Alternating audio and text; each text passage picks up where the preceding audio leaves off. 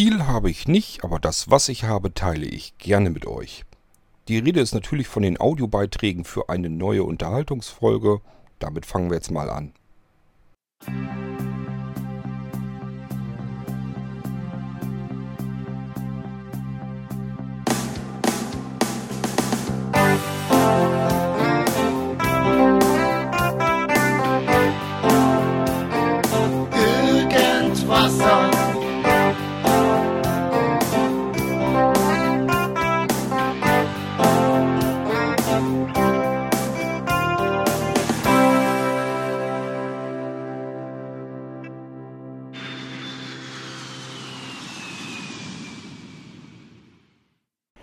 Moin Kurt, Walli hier.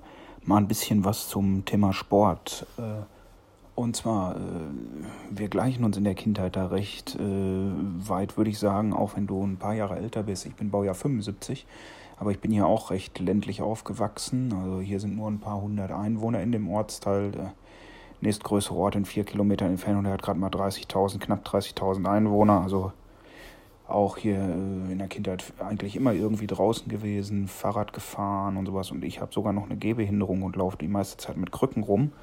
Aber das war trotzdem für mich normal, irgendwie draußen zu sein. Äh, Boot hatte ich leider nicht, aber dafür hatten wir Catcars. Ich weiß nicht, ob das noch jemand kennt. Ist mehr oder weniger wie ein Kart, nur ohne Motor. Man muss halt selbst treten. Äh, hätten die Dinger und das Fahrrad oder die diversen Fahrräder hätten die Tachos gehabt, da wären bestimmt einige tausend Kilometer zusammengekommen. Äh, ja, dann bin ich eine Zeit lang im Schwimmsport gewesen. Das hat mich dann aber irgendwann angekotzt, immer nur Bahnen zu schwimmen. Das war irgendwie langweilig. Wegen meiner Beine, wegen der Gehbehinderung, bin ich einmal die Woche beim äh, Reha-Sport äh, und Physiotherapie. Das sind anderthalb Stunden.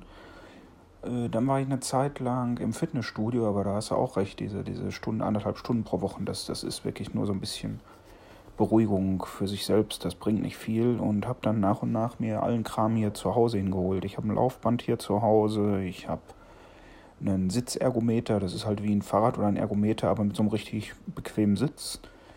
Ich habe jede Menge Hanteln, ich habe diverse von diesen Terrabändern und sowas und ich probiere jetzt hier ja, eine Stunde, zwei Stunden am Tag, also so, dass die Apple Watch immer irgendwas zwischen 800 und 1000 Kalorien anzeigt, die ich trainiert habe. Ähm, hier was zu machen, halt Laufband, Handeltraining, ein bisschen Gymnastik, Fahrradfahren, alles Mögliche. Äh, andere Sportarten mit Krücken ist natürlich schon ein bisschen blöd. Äh, aber ja, was habe ich sonst noch? Sonst fällt mir eigentlich gar nichts Richtung Sport ein. Äh, äh, Showdown, Showdown habe ich im, in der Reha habe ich mal Showdown gespielt. Das, wenn man sich so ein bisschen anlehnt, kann man da so mit Krücken oder mit einer Krücke, das ist gut.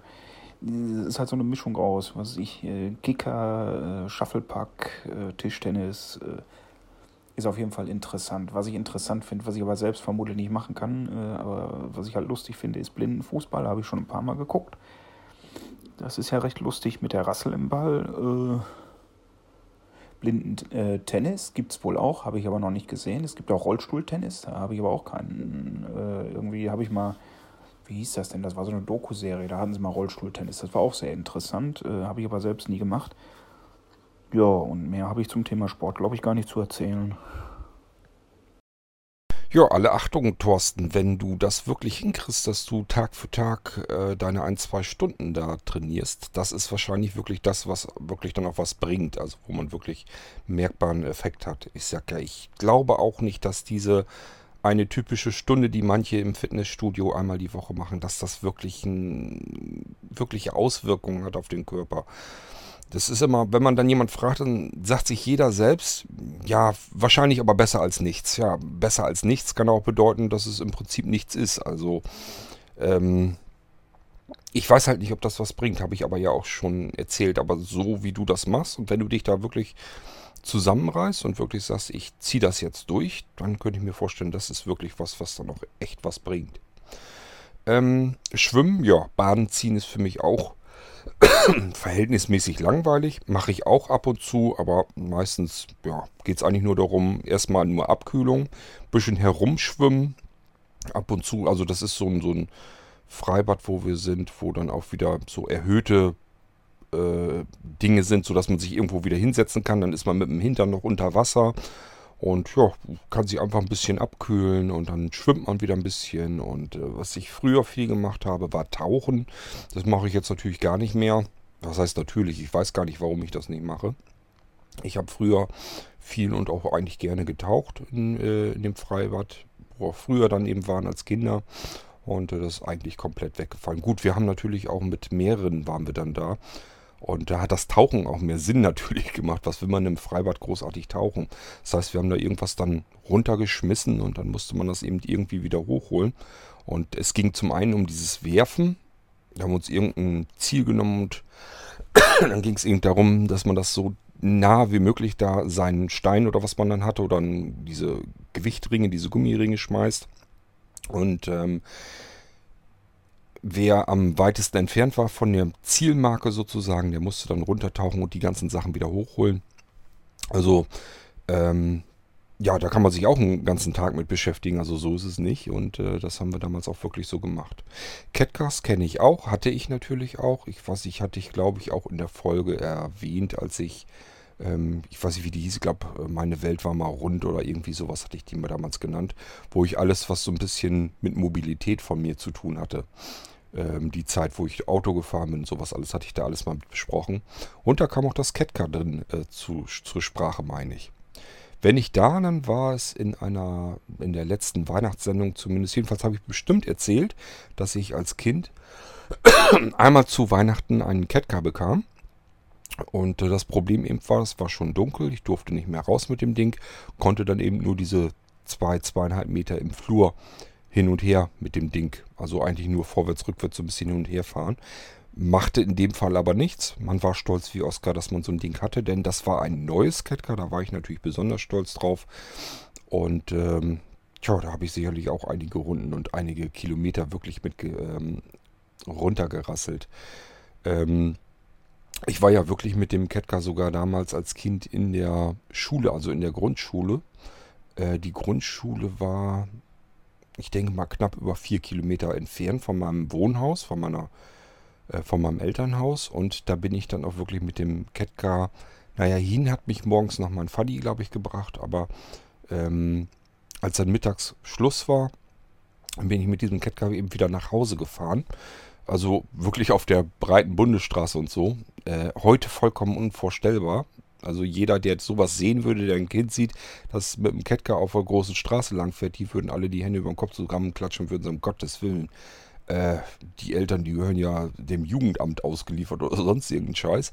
Damals war es halt alles kein Problem, denn die Straßen waren auch nicht so viel befahren und die Leute sind irgendwie auch noch, da musste man einfach mit rechnen. Bei uns jedenfalls, ähm, wo ich gewohnt habe, da musste man mit allem Möglichen rechnen. Das gab es eben auch nochmal, dass vielleicht ein Pferdefuhrwerk oder irgend so ein Kack da lang fuhr. Äh, und das wohlgemerkt, ähm, ja, muss ja Mitte, Ende der 70er gewesen sein. Ähm, da kam eben sowas noch vor und deswegen haben die Autofahrer auch noch auf sowas noch geachtet und aufgepasst. Heute würde ich sowas mit Sicherheit, wenn ich jetzt Kinder hätte, ich würde das Kind da auch nicht auf dem Kettcar eine breite Straße entlang fahren lassen. Eine vielbefahrene. Ähm, die Kettcar ist irgendwann einmal kaputt gegangen, wie das dann so ist. Das erste, was meist kaputt geht oder oft kaputt geht. Ich kann mich daran erinnern, dass hinten ähm, die Rückenlehne abgebrochen ist irgendwann. Und äh, ich meine, das bin mir weiß gar nicht, was da noch kaputt war. Jedenfalls muss es ja irgendwann mal so kaputt gewesen sein, dass ich nochmal einen Catcar bekommen habe, obwohl ich eigentlich schon, vielleicht wahrscheinlich schon zu groß dafür war, äh, habe ich nochmal ein gebrauchtes Catcar bekommen. Das war eigentlich sogar das Bessere. Das war nämlich, glaube ich, aus Vollmetall. Bei meinem ersten Catcar war viel Kunststoff und so dabei. Bei dem zweiten, das war relativ Vollmetall. Und das hat dann auch nochmal eine Weile ausgehalten. Wo der ganze Krempel mal dann abgeblieben ist, weiß ich natürlich aus heutiger Erinnerung überhaupt nicht mehr. Aber ich hatte Catcast und ja, war natürlich was, was, was Tolles, was äh, Besonderes. Man hatte immer das Gefühl, als kleiner Pöks, ja, man konnte irgendwie so ein bisschen hier jetzt Auto fahren. Und ähm, das haben die Dinger vermittelt. Übrigens, die gibt es heute noch. Ist jetzt nicht so, dass die nicht mehr gibt. Es gibt die Dinger sogar für Erwachsene. Man höre und staune. Ich weiß noch, dass hier im Ort ist ein Händler gewesen, den gibt es jetzt glaube ich gar nicht mehr, ein Händler gewesen, der hatte alles Mögliche verkauft und der hätte diese Catcars für Erwachsene draußen vor. Das waren also wirklich große Catcars. Konnte man sich als Erwachsener drauf, bequem draufsetzen, mit den Dingern fahren. Und die gingen hier weg wie bescheuert. Also der hat die immer wieder nachgekauft und immer wieder verkauft. Sicherlich eine Besonderheit. Ich nehme mal nicht an, dass das Retemann nur waren, die die Dinger gekauft hat, sondern ja, es ist eben eine, eine Bundesstraße, die da dran vorbeiging. Und ähm, denke mal, sind viele daran vorbeigefahren, haben die Dinger gesehen und vielleicht konnte der Händler die nun relativ günstig einkaufen. Jedenfalls wurden die so weggekauft immer, dass der ständig wieder am Nachkaufen war und dann standen die Dinger da wieder vorm Laden und wurden dann abverkauft. Also die Teile gibt es immer noch, sowohl für klein als auch für groß. Wie Erwachsene sich da draufsetzen und dann mit den Dingern fahren, keine Ahnung. Also ich weiß gar nicht, ähm, ja wahrscheinlich, letzten Endes, warum soll es einem auch peinlich sein? Also wahrscheinlich äh, gibt es da Bedarf dafür, dass manche sich sagen, ich kaufe mir nochmal ein Catcar, hatte ich vielleicht als Kind. Und wenn es das Ding jetzt für Erwachsene gibt, warum nicht? Ob ich jetzt in eine Pedale trete bei einem Fahrrad oder bei einem Catcar, das ist dann auch letzten Endes egal. Ja, das sind so die Geschichten rund ums Catcar und nochmal zum Schwimmen. Und ähm, ich sag ja, alle Achtung mit deinem Sport, den du machst wenn ich mal so weit wäre. Ich wüsste allerdings ehrlich gesagt gar nicht, wo ich die Trainingsgeräte hier wirklich hinstellen sollte.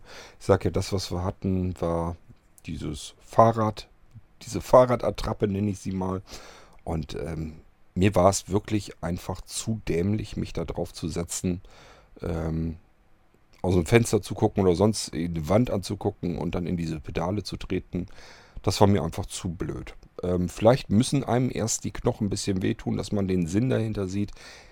Wenn das noch nicht der Fall ist, und es ist bei mir noch nicht so wirklich der Fall, ich sage ja höchstens der Rücken, dass der immer Schmerzen hat und dann weiß ich immer, wovon das kommt. Das liegt dann nicht daran, dass ich nicht, weil ich keinen Sport getrieben habe, sondern weil ich irgendwas Blödes angehoben habe und ich den Rücken belastet habe, was ich ja nun auch nicht soll unbedingt.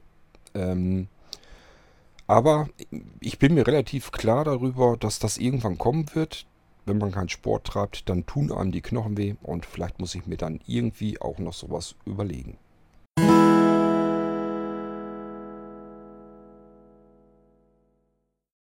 Ja, hallo zusammen, der Niklas hier. Ja, mein letzter Audiobeitrag wurde ja äh, irgendwie abgebrochen, da war die Verbindung plötzlich weg äh, beim Telefon, aber ich hatte ihn nicht mehr viel, äh, was das Sampling und so anging. Da war eigentlich alles soweit gesagt. Thema Sport. Hm, wollte ich aber nochmal was machen. Und zwar habe ich ähm, ja auch so einiges an Sporterfahrung. Ich habe damals äh, bin ich oft mit meinem Vater zusammen Tandem gefahren. Hm, das war sehr schön. Und dann ähm, haben wir auch sogar einmal Volksradfahren gemacht äh, mitgemacht hier in Hema. Das war auch eine tolle Geschichte. Das ähm, hat sehr viel Spaß gemacht. Da hat ja auch jeder eine Medaille gekriegt. Ich weiß gar nicht, wie weit das war vom Fahren her. Ja, Tischball, also Showdown habe ich auch schon mal gespielt, aber nicht äh, viel, nur in Soest mal. So während der Schulzeit habe ich da mal reingeschaut, das mal ein, zwei Mal gemacht. Das macht schon Spaß. Schulsport hatte ich natürlich auch, haben ja die Kinder in, heutig, äh, in den heutigen Schulen, äh, höre ich immer wieder, leider bedauerlicherweise nicht mehr. Finde ich sehr schade, weil äh, das äh, war doch immer ganz gut und man konnte auch immer mal neue Sportarten kennenlernen. Ich habe auch Inline-Skaten für Blinde schon gemacht. Da habe ich auch die Gelegenheit genutzt, die sich da mal ergab. Ähm, wir haben da natürlich auch Torball gespielt und gewalkt sind wir auch und sowas alles. Also man konnte in alles Mögliche mal reinschnuppern.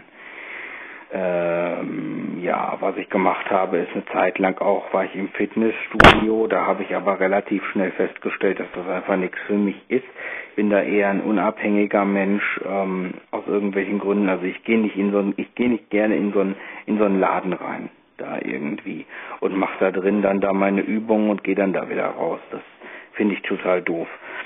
Was ich äh, momentan mache, ist tatsächlich einmal die Woche so ein Kräftigungstraining für eine Stunde, also verschiedenste Übungen, in, der in denen man ähm, den gesamten Körper durchtrainiert und äh, dann halt einzeln über die Übungen verteilt. Und einmal die Woche gehe ich schwimmen bei der DLRG. Da äh, bin ich hier in Hema angemeldet und gehe dann da regelmäßig schwimmen, sowohl im Winter im Hallenbad als auch im Sommer im Freibad. Da mache ich nur Ausnahmen, wenn das Wetter wirklich absolut beschissen ist oder es einfach wirklich zu kalt ist.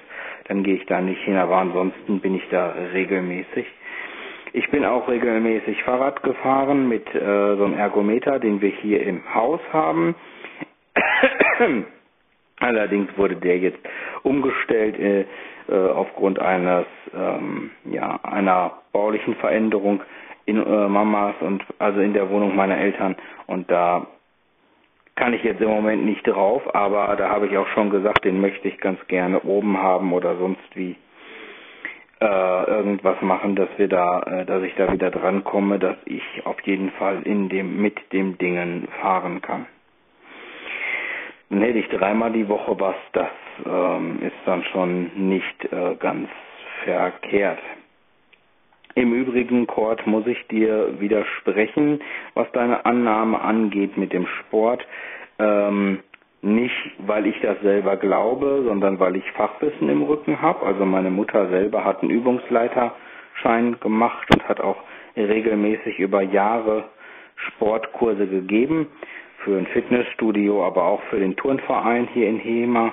Meine Tante ist im Turnverein aktiv, mein Onkel auch, deren äh, dass das Kind meiner Tante, äh, mein, mein Patenonkel ist im Turnverein aktiv, das Kind meiner Tante ist auch im Turnverein aktiv, beziehungsweise äh, hat geturnt, die hatten die Turnhalle direkt im Haus und mittlerweile ist sie aber auch sportlich noch aktiv, die reitet regelmäßig. Ähm, es ist definitiv so, dass ähm, den Körper das nicht kalt lässt, ob man das einmal die Woche macht oder gar nicht. Also es stimmt schon, dass das ähm, mehr bringt als nichts. Äh, optimaler ist natürlich, wenn man es mehrfach die Woche schafft, aber einmal die Woche sollte man es auf alle Fälle machen. Natürlich ist zwei bis dreimal die Woche idealer, aber ob einmal oder keinmal, das ist schon nicht egal. Das muss ich dir, äh, da muss ich dir ganz ehrlich widersprechen. Und nicht, weil es psychisch ist oder vom Kopf her, sondern weil ich seit Jahren tatsächlich so mache. Und äh, ähm, da werden schon Entwicklungen sichtbar. Also es ist schon so, dass die ähm, dass die Muskeln darauf reagieren tatsächlich. Das ist so. Also ich kann mittlerweile Übungen machen, die ich äh, vorher am, ganz am Anfang überhaupt nicht gekonnt hätte, ist ähm, gut, ich gehe jetzt zweimal die Woche Sport machen, also einmal äh, schwimmen, das ist ungefähr eine Stunde, die ich aber dann auch komplett durchschwimme. Auch das ist sehr intensiv und auch das äh, bringt definitiv was. Und einmal die Woche mache ich halt äh, ja dieses Konditionstraining, dieses Krafttraining, äh, gezieltes Muskeltraining. Ähm, äh, wie gesagt, der Ergometer fällt im Moment weg, aber der kommt noch hinzu wieder. Äh, was ich auch mache, ist tatsächlich, ähm, ja, dass ich auch regelmäßig so rumlaufe einfach. Ne? Ob es jetzt laufen oder einfach nur gehen ist, aber ich gucke immer, dass, ähm, dass ich mal durch die Wohnung laufe oder sowas. Dass ich nicht, äh, ja, nur rumsitze. Ich habe einen Bürojob, ich muss mich bewegen, ich bewege mich auch durchs Büro, ich laufe im Büro manchmal rum, ein paar Runden. Also dann kann es auch gut sein, dass ich einfach mal 20 Minuten so im Kreis laufe durch den Raum. Ähm, das ist egal, ob das doof aussieht oder nicht, ist mir in dem Moment wurscht. Ich brauche dann Bewegung. Also das muss ich schon haben, das mache ich auch, bringt mit Sicherheit auch etwas, wenn auch nicht äh, das meiste. Aber ja, also das mit diesem einmal die Woche Sport machen, das, äh, das ist schon ein Unterschied dazwischen oder ob man überhaupt nichts macht. Da kannst du glauben, was du möchtest, aber dem ist so. Ähm, wie gesagt, äh, idealer ist, dass man mehr macht und es kommt immer darauf an, das ist auch noch eine entscheidende Sache, was möchte ich erreichen. Also so pauschal sehen kann man das gar nicht äh, so, so einfach, denn man kann ja Sport aus verschiedenen Gründen machen. Man kann Sport jetzt machen, äh, um vorzubeugen, gesundheitstechnisch. Das tue ich zum Beispiel, äh, weil ich einfach nicht unbedingt ja erst vom Arzt irgendwann dazu gezwungen werden will, äh, wenn ich keine Schmerzen haben möchte oder erst auf die Schmerzen warten will, weil dann ist es meistens eh zu spät. Ähm, das sollte man tatsächlich vorher machen, ähm, um dem einfach so ein bisschen entgegenzuwirken. Bin ich von überzeugt, dann hat man es hinterher auch leichter. Ähm, das mache ich. Was man auch gucken muss, ist, möchte ich jetzt Muskeln aufbauen? Möchte ich jetzt irgendwie, weiß ich nicht, Kraft haben wie so ein Gorilla? Oder möchte ich einfach nur, äh, möchte ich einfach nur Bewegung haben, ein bisschen Gesundheitsförderung betreiben, vielleicht auch ein bisschen abnehmen oder zumindest mein Gewicht so ein bisschen im Gleichgewicht halten? Dann ist es wichtig, dass man natürlich den Sport macht, aber fürs Abnehmen und so weiter sind verschiedene Ernährungsfaktoren sogar noch weit, weit wichtiger und weit, weit entscheidender als nur Sport zu machen. Ähm, also da muss man immer abwägen, für was mache ich den Sport, für was brauche ich den oder für was meine ich ihn zu brauchen und äh, ähm, ja, inwiefern mache ich das? Ne? Äh, das sind so die Faktoren, die man sich auf jeden Fall überlegen muss und dann kann das schon was bringen, wenn man da einmal die Woche was macht. Also ähm, das ist nicht so, dass das spurlos an einem vorbeigeht. Das stimmt einfach schlicht so nicht. Das ist Quatsch. Ähm, ja, also das äh, mache ich halt im Moment. Äh, aber ich bin auch so, wie du, Kurt, Sport muss bei mir auch Spaß machen. Also wenn ich was habe, wo ich merke, das macht mir keinen Spaß oder das macht mir auf Dauer keine Freude, dann kann ich das auch nicht. Das war zum Beispiel bei dem Fitnessstudio tatsächlich so, da habe ich gemerkt, das macht mir keinen Spaß. Es macht einfach keinen Spaß, ähm, dass ich da dauernd in diesen Laden fahre äh, und da dann irgendwie meine Übungen da mache. Meistens lernt sie eh keinen kennen, weil die alle ihre Übungen da machen und dann da irgendwie an ihren Geräten hängen. Ich wollte das nicht. Ich wollte was machen, was bisschen unabhängiger ist äh, oder wo ich wirklich in Gesellschaft bin, wo ich auch das Gefühl habe, mit Leuten etwas zusammen zu machen. Das ist bei mir auch immer so ein Faktor, der auch nicht unwichtig ist, der auch immer eine große Rolle spielt. Also entweder mache ich was zu Hause, wie zum Beispiel so Krafttraining oder auf dem Ergometer irgendwas, oder tatsächlich ich gehe her und sage, okay, ich melde mich jetzt bei einem Verein wie der DLRG an, ist ja auch ein Verein, und mache da Sport. Das mache ich auch, aber da freue ich mich auch drauf. Das ist jedes Mal donnerstags. Da freue ich mich drauf, weil ähm, ich dann auch die Leute sehe und weil man dann eben gemeinsam was macht und so und man hat da einfach irgendwie ja, man, man, man lernt da tatsächlich Leute kennen. Ne? Da, da hat man zumindest die, die, die Chance, dass sich Freundschaften und Bekanntschaften und so weiter entwickeln können. Und das schadet nie. Also das mache ich sehr gerne. Und diese, ja, diese beiden Modelle, die kommen für mich auch in, in, in Betracht. Was wir auch immer machen, einmal im Jahr ist das, Anfang des Jahres. Das ist Eisstockschießen. Das machen wir aber nicht sportlich, sondern tatsächlich mehr so zum Spaß, mehr so Freizeitaktivitätsmäßig. Mm, das ist ein bisschen wie Busseln, nur äh, dieser Eisstock, das ist halt ähm, ja wie so eine Busselkugel, aber das ist halt so ein, so ein Teller. Ähm, ja, mit so einem Pin oben dran, wie, wie beim Bosseln auch, nur äh, unten ist halt eben so eine Platte. Und die, dieses Ding, diesen Knüppel, den kickst du dann, nee, den kickst du nicht, sondern den schiebst du mehr oder weniger übers Eis, äh, mit ein bisschen Druck dahinter, ne? also du schießt ihn schon ähm, über das Eis, deswegen Eisstock schießen. Und es gibt eine Daube, also einen, eine, ja, eine Art Puck. So, und du musst dann versuchen, mh, Ja, die Daube wird natürlich durch die Eisstöcke ja, also die Daube, die äh, liegt in der Mitte der Bahn. Und man muss immer gucken, dass man, ähm, ich glaube, sie liegt in der Mitte der Bahn, wenn ich jetzt keinen Quatsch erzähle. Auf jeden Fall muss man immer gucken, dass man möglichst nah zur Daube hinkommt, zu diesem, zu diesem Puck, der da liegt.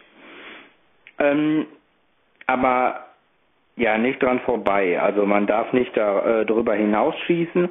Äh, man darf auch nicht aus der Bahn heraus. Aber man äh, muss gucken, dass man möglichst nah an die Daube kommt. Und wer dann am nächsten ist, der hat halt die Runde gewonnen. Das sind auch dann immer mehrere Runden und auch mehrere Wettkämpfe mit verschiedenen Gruppen hier aus HEMA, die das dann zusammen aus fechten, bis dann im Finalkampf tatsächlich dann ein Sieger ähm, entschieden wird, der dann auch tatsächlich einen Preis bekommt. Hm. Das machen wir häufiger mal und das äh, macht auch immer Spaß. Also das ist schon eine schöne Sache. Ja, das ist im Moment so das, was ich so derzeit an sportlichen Sachen so mache. Okay, das nur dazu. Ciao. Naja, Niklas, trotzdem so ein bisschen werde ich es anzweifeln müssen, trotzdem noch. Überleg mal, ähm, die Woche hat 168 Stunden. Eine davon bist du im Fitnessstudio, den Rest machst du nix. Also ich gehe jetzt wirklich von dieser Situation aus und dann zweifle ich persönlich einfach die Effektivität ein bisschen an. Klar, man kann immer sagen, ist besser als nichts, aber weißt du, Du kannst auch ein Schluckglas voll Benzin in deinen leeren Tank des Autos kippen und kannst vielleicht noch einmal kurz starten und das war vielleicht besser als, als nichts, aber letzten Endes äh, vom Fleck gekommen bist du deswegen trotzdem nicht. Also, ähm, ja, lass uns nicht darüber diskutieren weiter. Ähm, was mich nämlich viel mehr interessieren würde, das gilt aber an ähm, alle blinden Schwimmer sozusagen. Bei uns ist es ja nun so, wir haben ja nun ja eigentlich ähm, den Luxus pur, was das Schwimmen angeht. Wir haben ja diese Flatrate-Karten, nenne ich sie ja immer, sind Eintrittskarten mit einem Chip drin. Das heißt, wir können in unser Freibad rein, wann wir möchten. Ähm, und es ist normalerweise so, es ist normaler, normaler Tagesbetrieb natürlich und die machen um 19 Uhr, machen die normalerweise Feierabend im Freibad. Zumindest die Kinder und Jugendlichen sollen dann eigentlich das Freibad verlassen. Und äh, die Erwachsenen schwimmen dann sozusagen zu Ende, gehen dann ja auch irgendwann nach Hause. Und dann ist irgendwann so darauf, wird das Freibad wirklich leer. Und dann kommen bloß noch die an, die diese Flatrate-Karten sozusagen haben. Ähm, bei uns ist also so, wir sind also sogar schon um halb zehn erst dorthin gefahren. Haben wir auch schon fertig gebracht. Also ich rede, rede von abends halb zehn. Ähm, normalerweise sehen wir immer so zu, dass wir, ja, ich sag mal so, nach acht halb neun, neun, dass wir irgendwo um die Zeit äh, beim Freibad ankommen. Und ähm, dann ist es halt sehr leer. Sind meist nur, ja, was weiß ich, vier, fünf, sechs Leute maximal. Ähm, wir haben es also auch schon oft genug gehabt, dass wir ganz alleine waren oder waren noch ein oder zwei Leute, die haben dann ihre Bahn noch zu Ende gezogen und sind dann nach Hause und dann waren wir dann eben allein. Also es, in der Regel ist es wirklich so, dass wir zum Schluss immer dort alleine sind und dann hat man die ganzen du ganze Duschanlage für sich alleine und äh, ja, ist eben komplett das komplette Freibad hat man für sich komplett alleine. Das macht schon echt Spaß. Ich habe dann auch ein Problem nicht, nämlich ich kann schwimmen so viel wie ich will, wohin ich will. Ich kann da keinem in die Quere kommen. Äh, das funktioniert wunderbar. Ich kann also auch diagonal schräg durch, ein, äh, durch das Schwimmbecken sozusagen ziehen.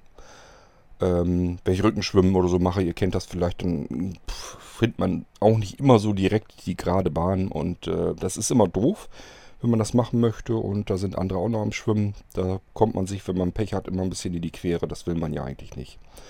Ähm, deswegen ist das für mich purer Luxus, dass ich da spät abends eben nochmal hin kann zum Schwimmen und kann so schwimmen, wie ich eigentlich möchte, ohne irgendjemand anderes, anderen äh, damit zu stören. Nun hatten wir es natürlich aber auch schon so, gerade so in den wärmeren Tagen, äh, jetzt in der Ferienzeit, war es natürlich auch so, dass auch noch mehr Menschen vielleicht mal da waren, auch spät abends noch. Und wir verschwinden dann immer, ja, das, diese, ähm, das Hauptbecken ist sozusagen nochmal unterteilt. Links ist so eine Ecke, hauptsächlich so für Springen und so gedacht. Diese Sprungbretter und so, die äh, werden ähm, ja nach 19 Uhr abgesperrt. Man sollte also auch nicht mehr springen, äh, wenn man dann spät äh, abends dann noch da ist. Ran kommt man natürlich trotzdem, aber man soll es halt nicht tun. Äh, das Gute ist, dass das dieses ähm, abgeteilte Stück ist dann komplett menschenleer. Das will dann auch keiner schwimmen, weil man dort nicht ganz komplett durchziehen kann. Es ist, ich sag mal, vielleicht zwei Drittel der normalen Bahn hat man dann nur zur Verfügung.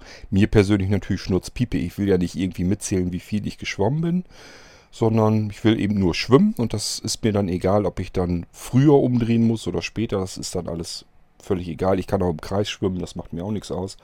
Also ich nehme dann eben lieber das Stück und kann mich da frei bewegen als wenn ich zur anderen Seite bin und da sind zu viele Menschen und muss dann irgendwie gucken, dass ich in meiner Bahn bleibe und äh, da keinem in die Quere komme.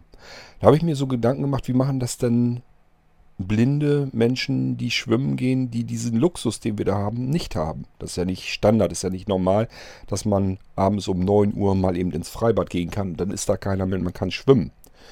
Wie macht ihr das, ähm, wenn ihr in ein Freibad oder in ein Hallenbad geht? Und wollt dort schwimmen. Wie ähm, schafft ihr das, in eurer Bahn zu bleiben? Wie schafft ihr das, niemand anderem in die Quere zu kommen? Das würde mich mal interessieren. Also ich habe mir das schon ein paar Mal vorgestellt, wenn ich da geschwommen bin, ähm, wie ich das ansonsten machen würde. Und ehrlich gesagt, ich weiß es gar nicht. Also wenn mir da jemand entgegenkommt, hören kann ich ihn eigentlich nicht. Dafür ist es meistens ein bisschen zu laut. Ähm, sehen kann ich in dem dementsprechend auch nicht. Also würde mich mal interessieren, wie ihr das macht, weil ich kann es mir im Moment nicht so richtig vorstellen. Ich habe das Problem aktuell nicht, weil ich, wie gesagt, weil wir dann schwimmen gehen, wenn das Freibad relativ leer ist. Aber das ist es ja nun nicht immer. Und unter normalen Voraussetzungen schon gleich gar nicht. Würde mich mal interessieren, wie ihr das dann hinbekommt. Vielleicht könnt ihr euch da nochmal zu melden.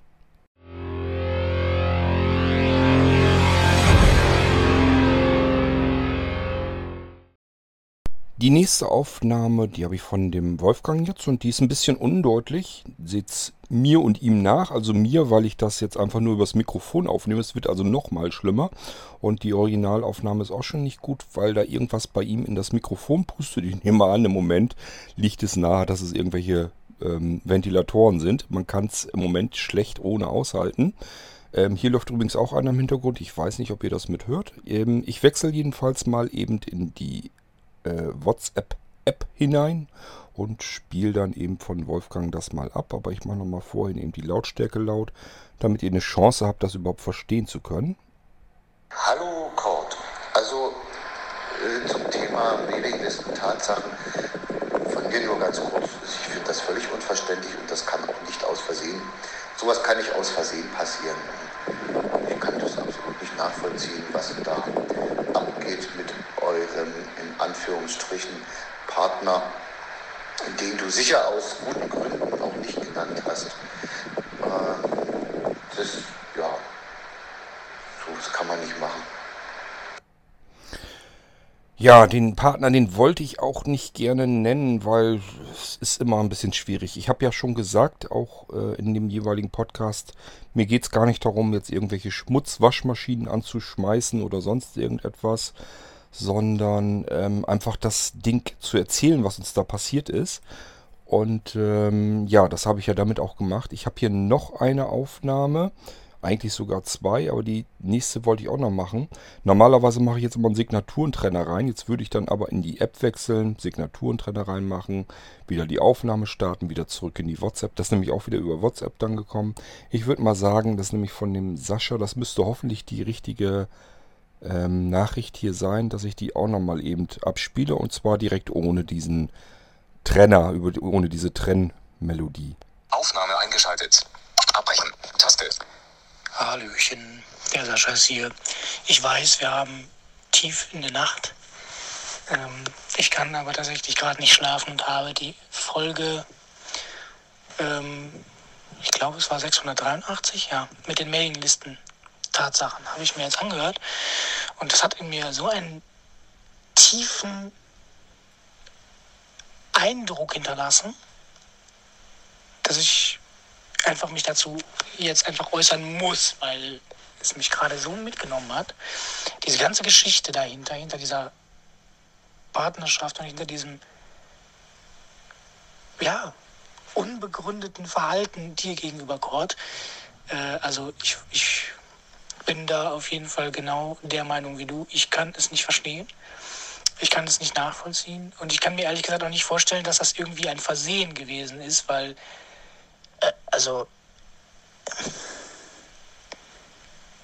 das ist eine Aktion solchen Ausmaßes. Ich glaube nicht, dass man sowas aus Versehen machen kann. Also, das Einzige, was ich mir vielleicht noch vorstellen könnte, ist, dass dieser Verein vielleicht von jemand anderem unter Druck gesetzt worden ist und äh, vielleicht ja gezwungen wurde, dann nachzugeben und deshalb so gehandelt hat. Aber ich kann es mir irgendwie nicht vorstellen. Also ich wüsste auch nicht, welche, also welche, welcher Druck auf den Verein ausgeübt worden sein könnte, dass die zu einer solchen wilden Nacht- und Nebelaktion einfach gezwungen werden würden.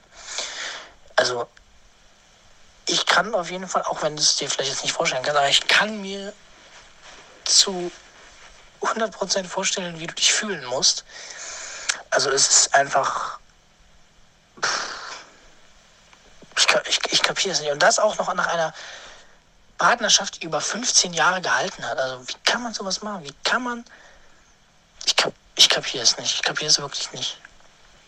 Also da bin ich voll auf deiner Seite auf jeden Fall und kann das äh, ja, zu 100% nachvollziehen. Es ist,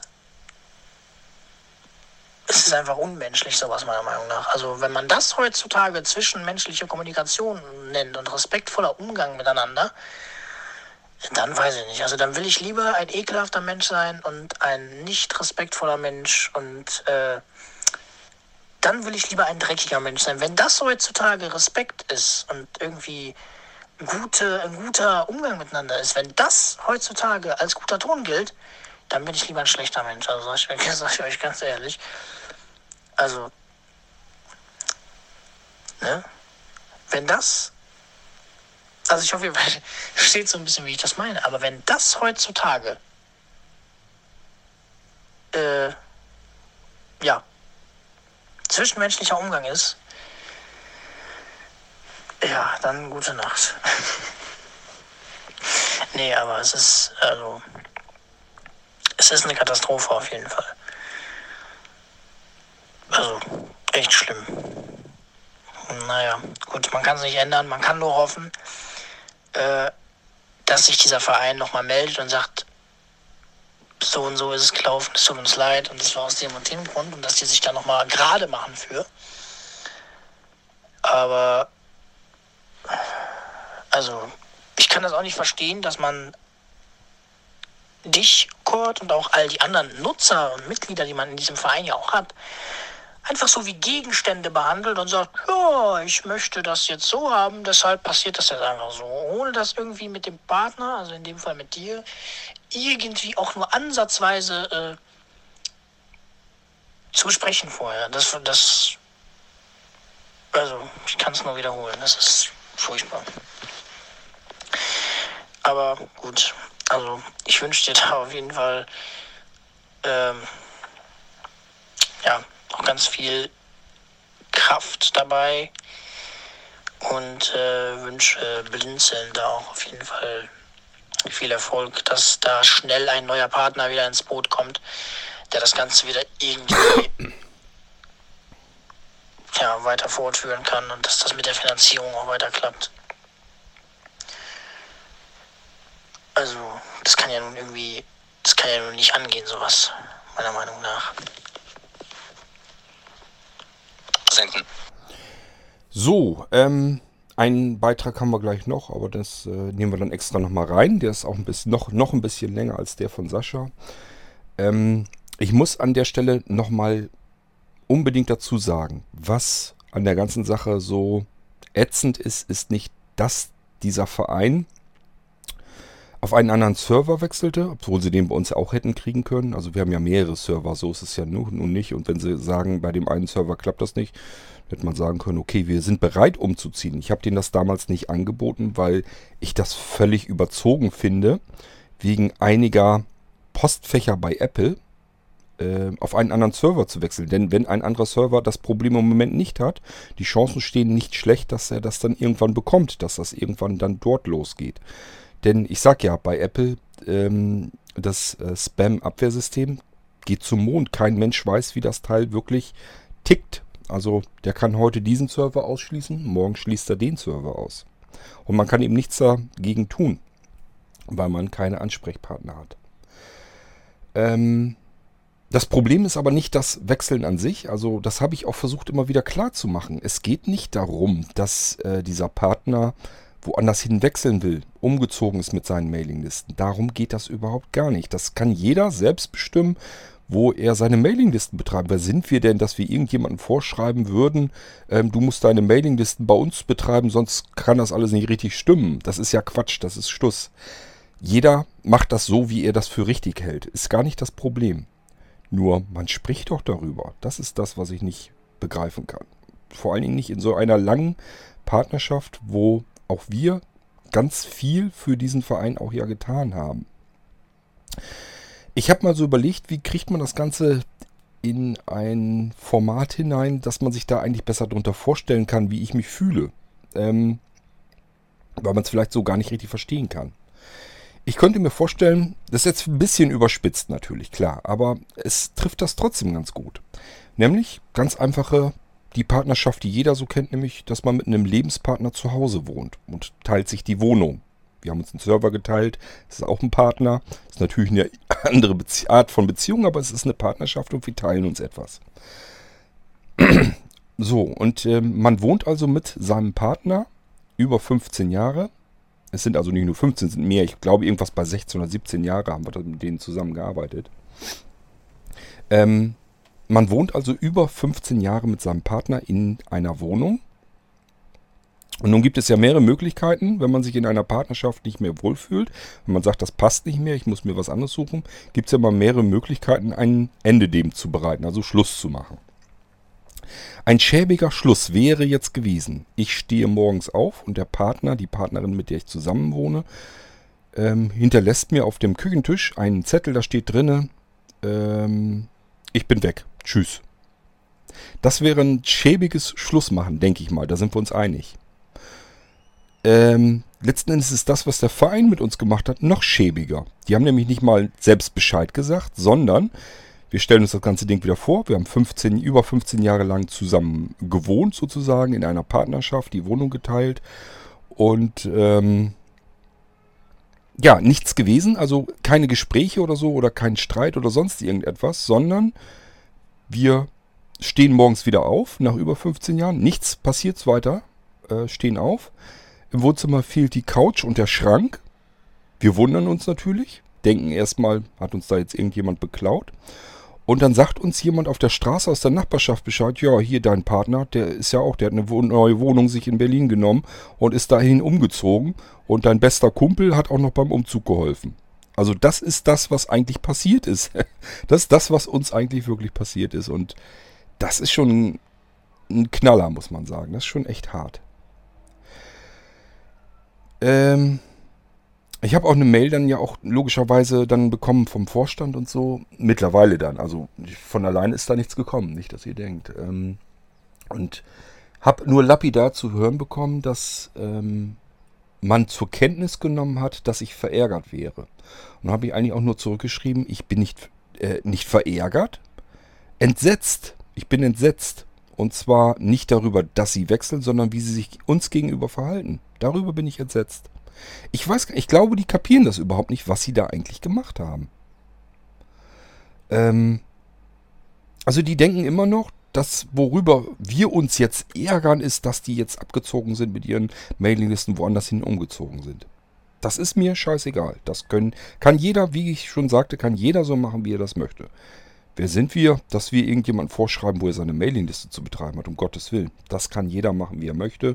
Habe ich auch überhaupt kein Problem mit. Mal ganz ehrlich, Blinzeln ist ähm, Internet Service Provider. Also wir bieten verschiedenste Dienste an und das ist ein ganz normales Alltagsgeschäft, dass neue Kunden dazukommen, dass Kunden auch mal wieder weggehen und dann entsprechend entweder sagen, ich brauche meinen Kram nicht mehr, löscht den ganzen Krempel oder aber ähm, umziehen zu einem anderen Provider.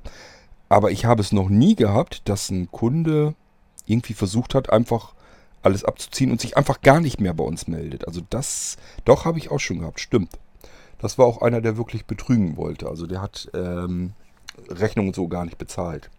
Dienste einfach registriert und genutzt und ähm, ja, Rechnungen nie bezahlt und war dann auch spurlos verschwunden. Aber gut, den hat man mal dazwischen.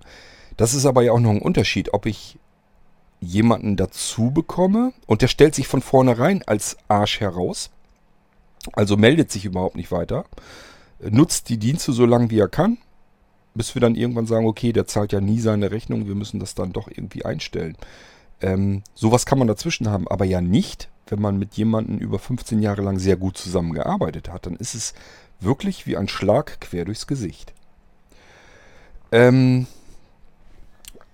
ja, also da ist auch noch was weiter passiert, nämlich dieser Verein muss irgendwie, ich habe erst gedacht, das hätte nur der Pressesprecher so gemacht. Also mir ist halt zu Ohren gekommen. Ich muss das vielleicht noch weiter ausholen. Mir ist zu Ohren gekommen, dass ähm, ein paar wenige so ein paar kritische Fragen in der Mailingliste wohl geäußert hätten. Ich weiß nicht, ob die vielleicht sogar irgendwo angerufen haben, so keine Ahnung. Jedenfalls haben sich welche Gedanken gemacht, ob das ähm, halt Sinn macht, alles die ganze Aktion, weil das Listensystem ist dasselbe, ist nur ein anderer Anbieter. Das kann ja mal passieren, dass das selbe Problem bei Apple jetzt wieder passiert mit dem neuen ähm, Listenbetreiber, Systembetreiber. Was ja faktisch unbestritten richtig ist. Also man kann natürlich sich das schönreden und sagen, nein, das wird da nie passieren. Nur nützt das ja keinem was. Das Listensystem ist in der Tat dasselbe und man hat eben als Systembetreiber keinerlei Einfluss darauf, was Apple wegblockt und was nicht. Das weiß Apple ja selber noch nicht mal. Ähm, die haben Spam-Abwehrsystem, ähm, was schlicht und ergreifend versucht herauszufinden, was ist Spam und was nicht. Und da kann was dazwischen rutschen, dass es sagt, das wird wahrscheinlich eher Spam sein, also weg damit. Und das wird kein Spam sein, also lassen wir es durch. Und ähm, niemand weiß, wie das funktioniert. Also kann mir keiner erzählen, dass man bei irgendeinem anderen Betreiber das nicht hat. Es, wir sind ja auch, wie gesagt, nicht die Einzigen, die das betrifft. Es gibt ja ganz viele ähm, Betreiber, Systembetreiber, die Mailinglisten anbieten oder Newsletter-Systeme und so weiter und die ebenfalls bei Apple blockiert werden. So, ähm, es gibt halt Leute, die das eben auch so gedacht haben und die wurden dann, so ist es mir jedenfalls erklärt worden und zu Ohren gekommen und ich kann mir nicht vorstellen, dass die sich das aus den Fingern saugen ähm, wurden dann von dem Pressesprecher des Vereins angerufen abends und der hat ihnen dann erstmal klar, äh, Klarheit verschafft, hat erstmal gesagt, was hier alles nicht funktioniert. Die Postfächer von Apple, bla bla, aber ja auch von T-Online. Und äh, da habe ich erst gar nicht, als er mir das dann erzählt hatte, habe ich gar nicht erst habe ich gar nicht darauf reagiert. Dieses T-Online habe ich gar nicht richtig registriert. Ähm, und äh, der hatte mich nochmal darauf hingewiesen, es, es, war ja nicht nur Apple, es war ja auch T-Online. Sag, Moment mal, wie, was T-Online? T-Online haben wir kein Problem mit. Es ist so, wir kommen da natürlich relativ schnell dahinter, wo es Probleme gibt. Denn erstens, ähm, es sind rund 10.000 Menschen unterwegs auf den ganzen Mailinglisten. Das heißt, ähm, es gibt natürlich auch eine bestimmte Anzahl von T-Online-Nutzern, von eine bestimmte Anzahl von Apple-Postfach-Nutzern und so weiter ganz klar, die fragen bei uns an, was ist los? Bei ich, ich bekomme plötzlich keine Mails mehr. Also es ist jetzt nicht so, dass wir da nicht hinterkommen und nichts mitbekommen. Zum Zweiten wird bei uns alles natürlich protokolliert und wir bekommen das auch darüber mit. Also ich habe, als ich das mitbekommen habe, dass gesagt wurde, die, ähm, dass unser Mailinglistensystem die Mails bei T-Online auch nicht mehr ablos äh, wird, habe ich ähm, Schöppi erstmal gefragt, ich sage mal, kannst du mal eben in die Protokolle gucken, ist da irgendwas dran? Und er hat halt geguckt, sagt er, nee, und kann auch nicht sein, weil, wie du weißt, haben wir eine, äh, einige unserer ähm, größten Fans, die uns benutzen. Also wir haben halt Mailinglisten-Junkies, sage ich mal. Und da sind auch welche bei, die bei TV Online sind. Also die hätten sich sofort gemerkt, äh, gemeldet, wenn da irgendwas auch nur halbwegs im Busche gewesen wäre. Und äh, Schöppi hat halt nochmal nachgeguckt geguckt und gesagt, ähm, werden alle zugestellt, sind ein paar einzelne, vielleicht zwei, drei ähm, Postfächer gewesen, wo es ähm, reingegangen ist, aber keine Bestätigung, dass es wirklich bis zum Postfach durchgegangen ist. Also, ähm, das kann sein, dass es zwei oder drei Postfächer sogar gibt. Da müsste man aber eigentlich gucken. Normalerweise müssten die sich an uns wenden und sagen, ich bekomme die E-Mails gerade nicht von dem Mailinglistensystem. Könnt ihr mir mal helfen? Da müssen wir mal eben gucken.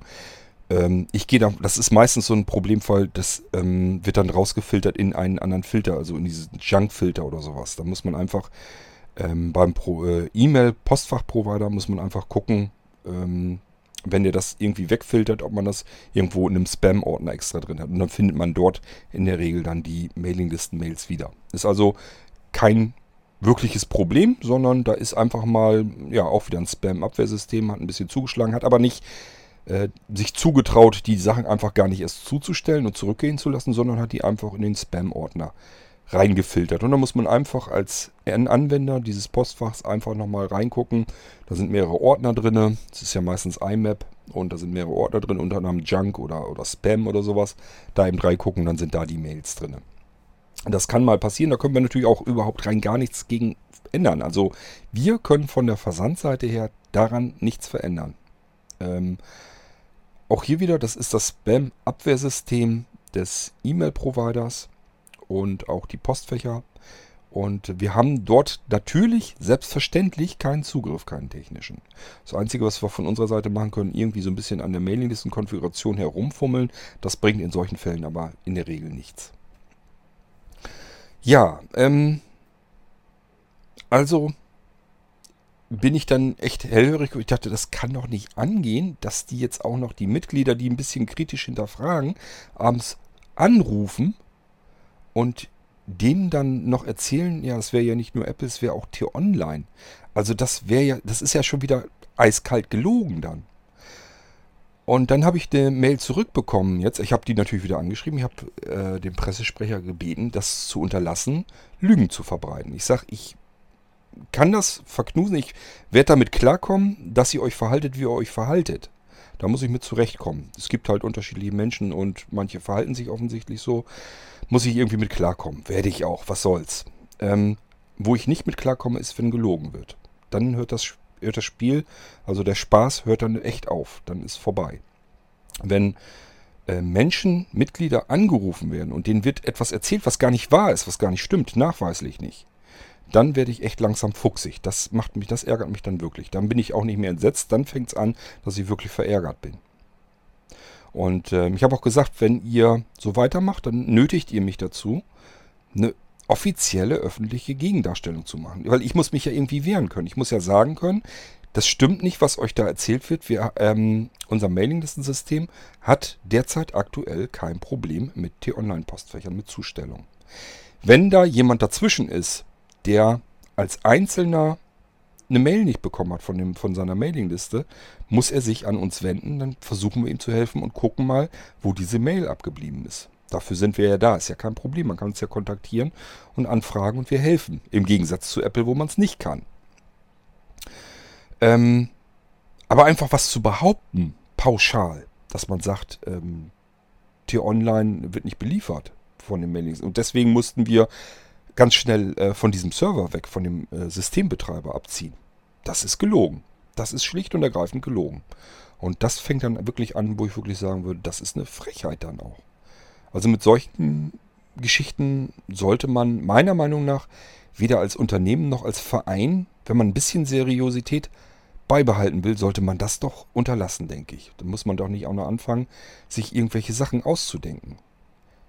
Wenn da jemand einzeln ist, der dann sagt, ich habe irgendwelche Mails nicht bekommen und äh, bei T-Online, dann sollte man dem vielleicht erstmal nachgehen, was ist da los, denn da sind ja ganz viele andere. Der Verein muss das doch auch wissen, der muss das ja auch mitbekommen haben. Der muss doch auch wissen, wir haben so und so viele Mitglieder, was weiß ich, vielleicht hat man 400 Mitglieder in der Mailingliste, davon sind vielleicht 30 T-Online-Postfächer. Wenn sich da jetzt einer oder zwei melden, die vielleicht keine Mails bekommen haben, dann muss man sich um diese zwei Leute kümmern, aber doch nicht einfach in der Gegend äh, verbreiten, dass das Mailinglistensystem ein Problem hätte mit T-Online.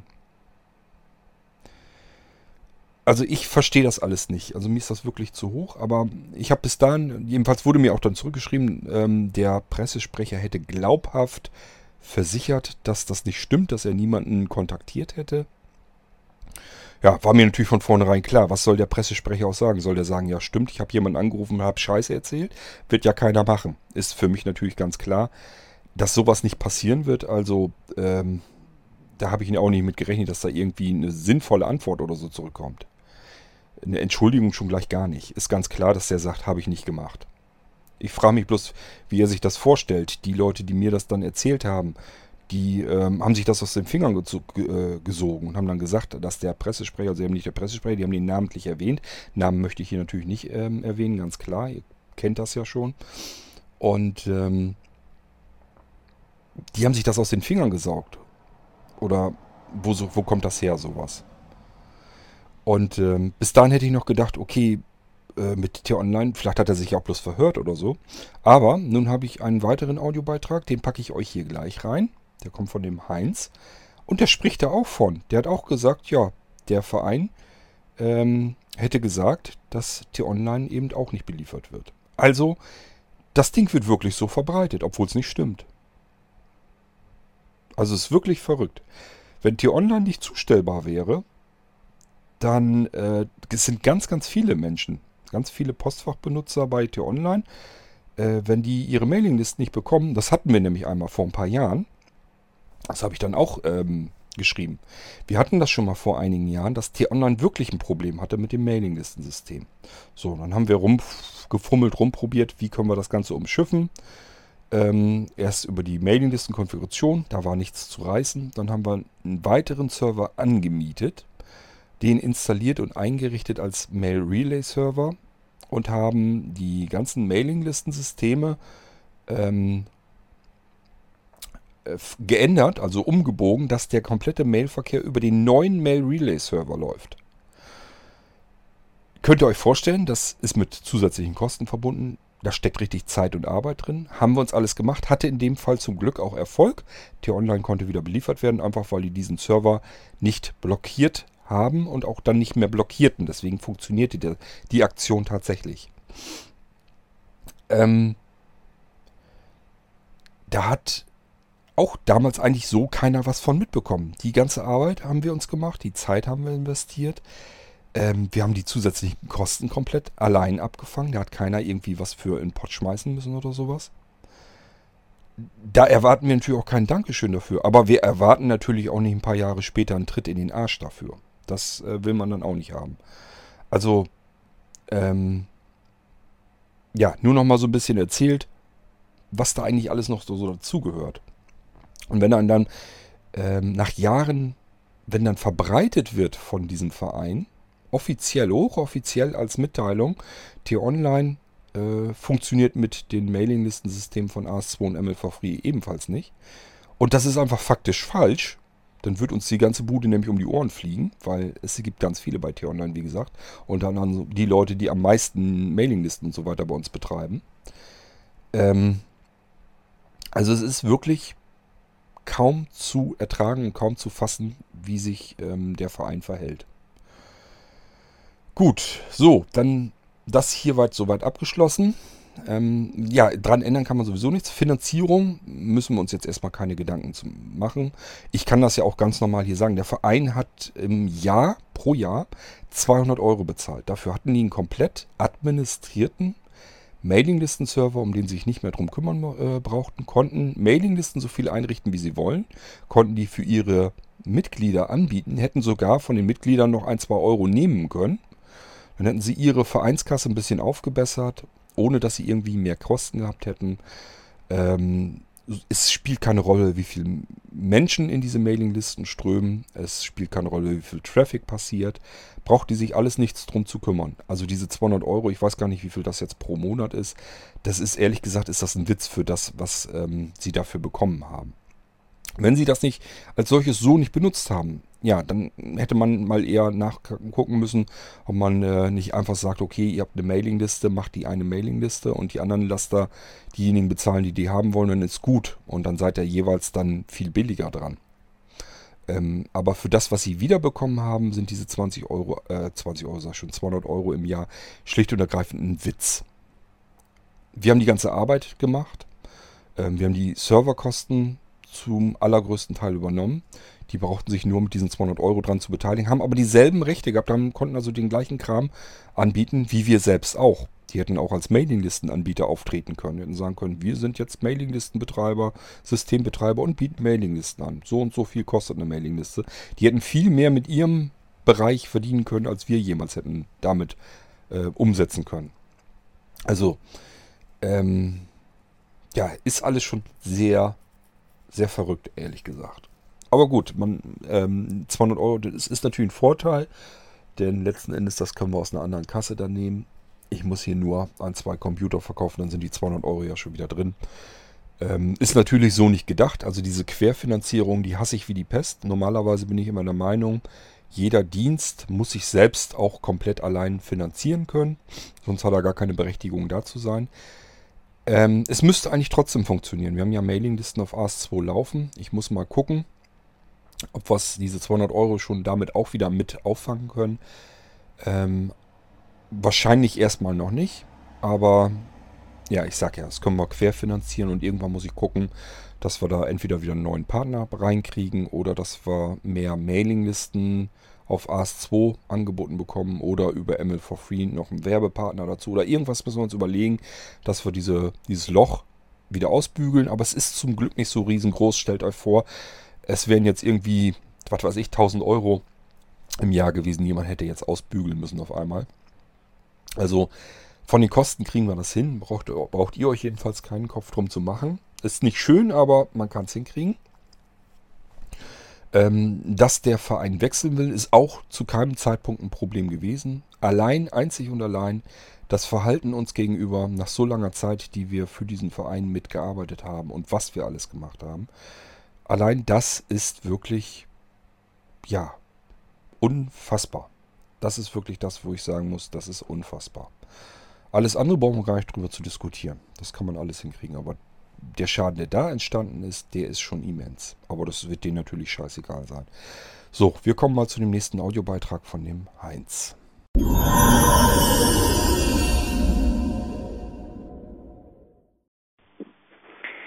Ja, guten Abend, Kurt. Hier ist Heinz aus Hütterscheid.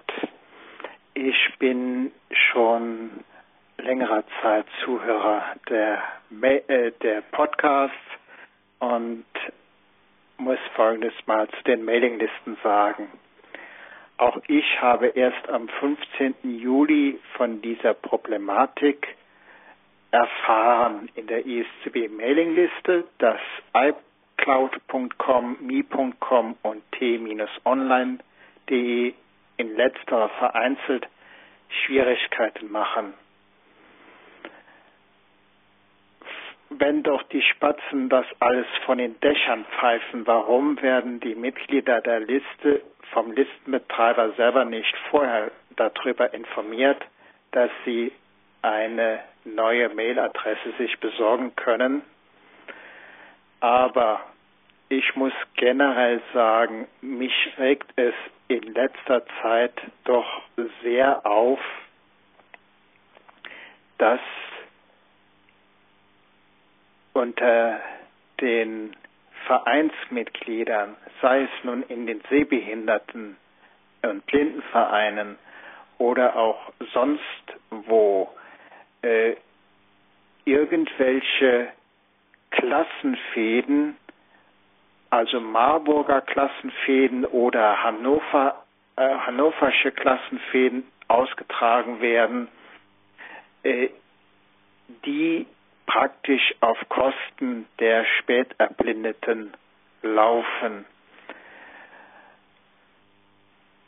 Das ist meine persönliche Meinung und ich sehe, dass die ganzen Vereine sich zunehmend selber zerlegen, weil es die Funktionäre versäumt haben, mit der Zeit zu gehen und sich auch nicht nur leisten können, von Digitalisierung zu reden, sondern auch selber danach handeln müssten.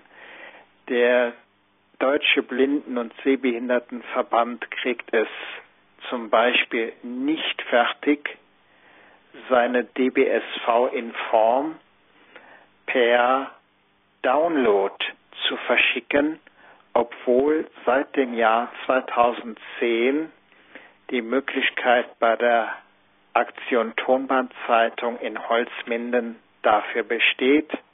Die Infrastruktur ist also da. Nur, was sollen Umschüler denken, die eine in Düren oder Soest oder Würzburg oder Mainz eine Ausbildung machen und feststellen, dass die Funktionäre der Verbände zwar immer dann von Teilhabe, Digitalisierung und dergleichen reden, es aber selber nicht auf die Reihe bekommen, die einfachsten Sachen äh, darüber auch abzuwickeln. Ferner regt es mich auf, dass es diese gegenseitige Abschottung gibt. Ich bin den Einzelkämpfern im Internet sehr dankbar dafür, denn ohne die wäre ich am Computer nicht äh, so weit gekommen, wie ich heute auch bin. Und ich finde es sehr äh, ärgerlich, dass bei diesen großen Vereinen wie dem DBSV oder auch beim DVBS es keine Monitoringstelle gibt, äh, die mal darüber berichtet, was sich so an Veränderungen tut. Die Mitglieder unten sind wohl eher nur dafür zuständig, ständig ihre Beiträge rüberzuschieben. Es gibt Landesvereine hier in Deutschland, da liegt der Beitrag inzwischen bei über 100 Euro. Die ISCB selber kostet 36 Euro. Der DVBS will für ordentliche Mitglieder auch am liebsten 180 Euro haben. Äh, irgendwie scheinen die Funktionäre zu meinen, das Geld würde bei den Leuten auf den Bäumen wachsen und anstatt die ISCB, die Interessengemeinschaft sehgeschädigter Computerbenutzer, in den DBSV zu überführen und den DBSV für 30.000 Mitglieder sprechen zu lassen, anstatt nur äh, 400, 400 plus X äh, Leute zu vertreten, äh, macht bei vielen Unternehmen eben halt einen schlechten Eindruck. Und dabei gibt es ja in Deutschland äh, etwa 150.000 Sehbehinderte und äh, mehr als äh, zwei Millionen äh, Sehbehinderte nach dem I ähm, nach dem WHO-Schlüssel ICD-10, also 30 Prozent und weniger Visus. Gerade hier im deutschsprachigen Raum äh, wird in dieser Richtung doch recht wenig getan und wir können, konnten alle froh sein, dass eben halt im englischsprachigen Raum sich viel mehr dort auch reingehängt wurde. Wir profitieren praktisch von deren Vorarbeit und wäre die Blindenwelt darauf angewiesen gewesen, angewiesen gewesen, dass die Computer sprechen und Smartphones auch sprechen würden. Ich glaube, äh, dann würde die ganze Welt auf Deutschland vergeblich warten.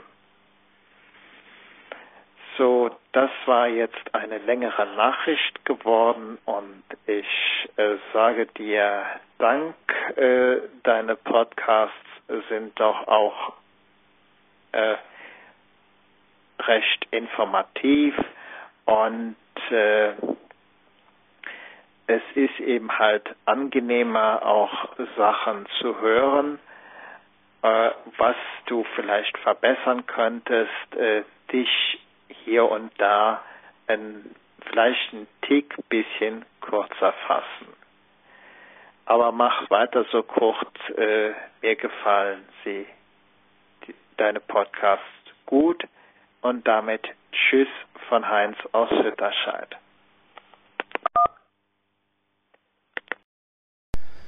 Heinz, erstmal schönen Dank, dass du dich gemeldet hast. Ähm, ja, ist ein doofes Thema, aber ich freue mich einfach überhaupt generell, wenn ich mal wieder eine neue Stimme höre. Ähm, ja, zum Thema an sich, ähm, also erstmal kommen wir vielleicht zu der anderen Geschichte, ähm, kürzer fassen. Ähm, das ist immer ein Problem. Also ich weiß natürlich selbst, dass ich mich oftmals zu lang aufhalte an einem Thema. Also, dass ich Sachen wiederhole und so weiter, dass ich mich kürzer fassen muss, müsste. Das weiß ich durchaus natürlich auch. Äh, so ist es ja nicht. Problem ist nur, wenn ich das Mikrofon vor der Klappe habe und erzähle was, dann erzähle ich eben was. Und es ist dann immer so ein bisschen, bei mir spielt sich dann immer so ein bisschen was ab im Hirn, dass ich ähm, mir denke, Hauptsache du vergisst nichts. Und durch dieses Hauptsache du vergisst nichts, ähm, wiederhole ich dann ab und zu einfach Dinge auch wieder. Das ist einfach so. Ich weiß nicht, warum das so ist, aber so ist es nun mal. Und ähm, es ist schwierig dagegen anzukämpfen. Also ich müsste dann im Prinzip, während ich ähm, euch etwas erzähle, muss ich mich ja darauf konzentrieren, was willst du erzählen? Und ähm, zeitgleich müsste ich aber die ganze Zeit über im Hinterkopf dann haben, halte ich kurz, mache das kürzer. Ähm, und das ist aber ein anderer Gedankengang, der hinten abläuft, nämlich hast du an alles gedacht. Nicht, dass du wieder die Folge beendest und dir fallen noch drei Sachen ein, die du gerne noch mit erwähnt hättest. Also alles nicht so einfach. Ich weiß, wie es ist. Es ist allerdings auch nicht so, dass das ähm, irgendwie redaktionell aufbereitet ist. Äh, das ist nämlich der große Unterschied.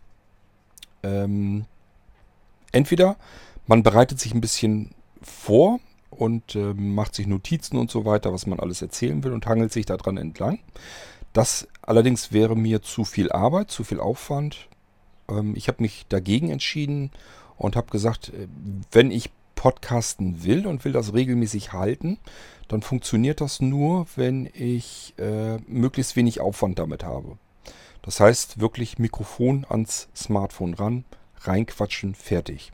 Thema fällt einem immer, immer irgendwie was ein. Ist also selten, dass ich überlegen muss, was erzählt sie jetzt. Irgendwas ist schon immer da. Und dann kann ich einfach was eben erzählen. Und das ist eine Art und Weise des Podcastens, die mir überhaupt keinen, keinen Aufwand bereitet. Also klar, man hat ein bisschen Zeitaufwand.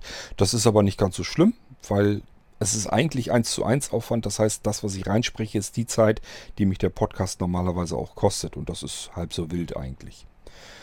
Ähm, das war früher alles viel schlimmer. Da hat man eine Stunde reingesprochen und zwei Stunden hat man noch dran gesessen, alles zu schneiden, zu produzieren, um zu konvertieren, hochzuladen, die Feeds anzupassen, weiß der Geier, was alles dazu gehört. Und das ist ja alles relativ gut weggefallen, beziehungsweise wird mir abgenommen. Und ähm, ja, es ist halt die Möglichkeit, möglichst einfach zu podcasten. So, jetzt kommen wir aber zu den Vereinen. Es sind ja nicht nur die Vereine. Also,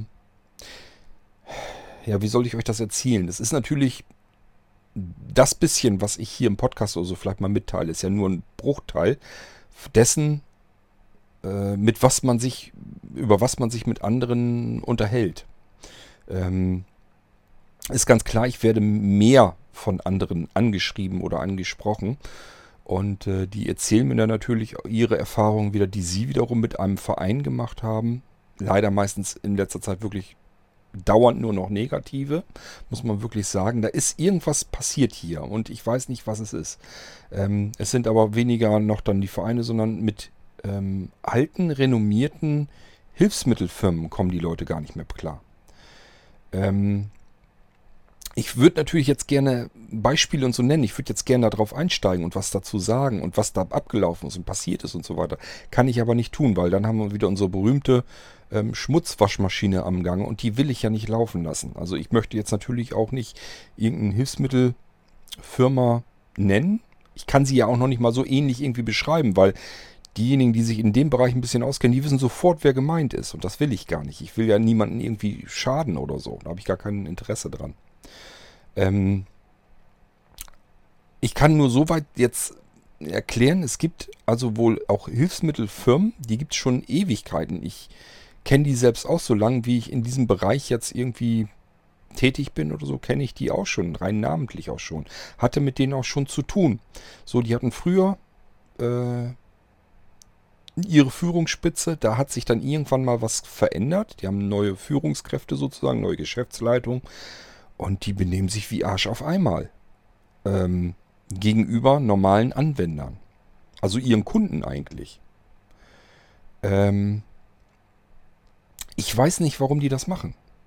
Also ich finde es fatal. Das Problem ist nämlich an der Sache, ähm, das spricht sich herum. Das ist ein kleiner Haufen, Sehbehinderte und Blinde. Äh, Heinz, du hast eben recht impulsante Zahlen genannt, aber Tatsache ist ja, dass der Kreis insgesamt der Aktiven, ähm, ich kenne auch eben Blinde, die sitzen halt zu Hause und haben mit Internet, Computer, Vereinen, mit dem ganzen Krempel überhaupt nichts am Hut. Die werden mit registriert, die werden mit gezählt, sitzen aber zu Hause, sind in ihrer Familie, können da ganz normal leben und ähm, ja, sind halt blinde Familienmitglieder, die aber diese ganze andere Außengeschichte nach außen hin, dieses ganze organisatorische in den Sehbehinderten und Blindenkreisen überhaupt nicht interessiert. Und die spielen natürlich rein mit in diese Zahlen. Also ich denke mal, der aktive Teil der Sehbehinderten und Blinden, der wirklich sagt, ich suche mir jetzt neue Strukturen, die für mich interessant sind sei es nun im Internet oder in, in der Mitarbeit in Vereinen oder sonst irgendetwas. Dieser Teil, der ist wesentlich, wesentlich kleiner. Den nenne ich jetzt mal den aktiven Teil der Sehbehinderten Blinden. Der ist wesentlich kleiner und ähm, da spricht sich sowas einfach rum. Also wenn da irgendwie eine Hilfsmittelfirma ist, die sich, ich sag's mal, freundlich ein bisschen daneben benehmen, das spricht sich einfach rum, genauso bei Vereinen auch. Und das ist das, was ich auch nicht so richtig nachvollziehen kann. Denn äh, meiner Meinung nach schaden die sich selbst. Die haben sowieso schon alle genug Last. Ähm, da bringe ich wieder Blinzeln mit ins Spiel. Blinzeln hat eine Besonderheit, die sämtliche anderen, sämtlichen anderen Vereinen komplett fehlt. Nämlich, ähm, dass die Jüngeren bei Blinzeln sozusagen nachwachsen. Die kommen zu Blinzeln, gehen aber nicht in die Vereine. Also wir haben ganz, ganz viele, die äh, ja im Kindesalter, im Jugendalter sind oder ich sag mal in den jüngeren Jahren, 18, 19, 20, so um den Dreh. Da haben wir ganz, ganz viele von. Und die Vereine, die sind alle am Stöhnen und am Ächzen, weil sie eigentlich nur, ähm, oha, ist wieder wahrscheinlich irgendwo Waldbrand oder so. Ist eine Sirene draußen, deswegen sage ich das bloß gerade. Ähm, also die Vereine haben halt das Problem, dass sie alle unter dem Alter am Ächzen sind, weil sie die Jüngeren eben nicht anlocken es, da ist ja auch nichts. Da ist nichts, was einen irgendwie als jüngere Menschen interessieren könnte an solch einem Verein. Also sehr wenig jedenfalls. Klar, es gibt da noch verschiedene Jugendorganisationen innerhalb des Vereins und so weiter. Und da sind auch natürlich jüngere Leute, aber ähm, dieser Mix, den wir bei Blinzeln haben, den gibt es dort gar nicht. Wir haben ja wirklich bei Blinzeln welche, die sind 12, 13, 14 und wir haben aber auch welche, die sind über 90 rüber. Die sind, tummeln sich alle bei uns, sind auch aktiv. Man, man bekommt das mit. Die schreiben in die Mailinglisten, die machen teilweise mit bei dem, was wir machen. Und das haben wir alles ähm, in, in Vereinen oder so, ist das fast nicht gegeben. Und der Altersdurchschnitt wird eben immer älter. Ähm, nun tue ich mich natürlich auch einfach, das zu verstehen, denn ich bin selbst auch kein Vereinsmensch. Ähm, bin ich nie gewesen. Ich bin auch wirklich nur, ja, einmal in früheren Zeiten, ähm, Mitte der 90er war das so, da hatte ich so eine aktive Zeit in einem Computerclub. Und ähm, da bin ich später aber auch wieder raus. Und dann bin ich ja irgendwann in diesen Verein, der dann ja auch äh, zu unserem Partner wurde, eingetreten. Und das war auch okay. Das war auch von den Mitgliedsbeiträgen okay. Heinz, du erwähntest eben, ähm, dass die ISCB 36 Euro im Jahr nimmt. Ich glaube, das ist okay, das ist völlig in Ordnung. Denn ein Verein muss irgendwie auch arbeiten und funktionieren können. Ist ja nicht so, dass die sich das jetzt irgendwie in die Tasche stecken und da irgendwie eine Feier von machen oder sowas, sondern ähm, so ein Verein muss ja irgendwie auch ein bisschen was tun können, ein bisschen arbeiten können. Du brauchst ein bisschen Spielraum, also brauchst du ein bisschen Geld. Das macht ein Verein eben über die Mitgliedsbeiträge. Das haben wir bei Blinzeln auch nie gemacht, weil ich immer gesagt habe, Blinzeln soll eigentlich als Plattform so funktionieren, dass es etwas anbietet. Und das, was es anbietet, das können Leute benutzen. Das kostet logischerweise dann Geld. Und von dem Geld soll sich das ganze Ding, die komplette Plattform, finanzieren können. Das war mein Modell, wie man an diese Sache rangehen kann, so dass Blinzeln als, Blatt, als Plattform eigentlich viel mehr anbieten kann als so mancher Verein. Bestimmte Dinge natürlich nicht, aber so an Diensten, Services und so weiter kann Blinzeln natürlich viel mehr anbieten. Das liegt aber auch im Zwang der Natur, denn Blinzeln muss etwas anbieten. Er muss ja irgendwie, die Plattform muss ja irgendwie gucken, wie sie sich finanziert. Die muss ja Geld ähm, erwirtschaften.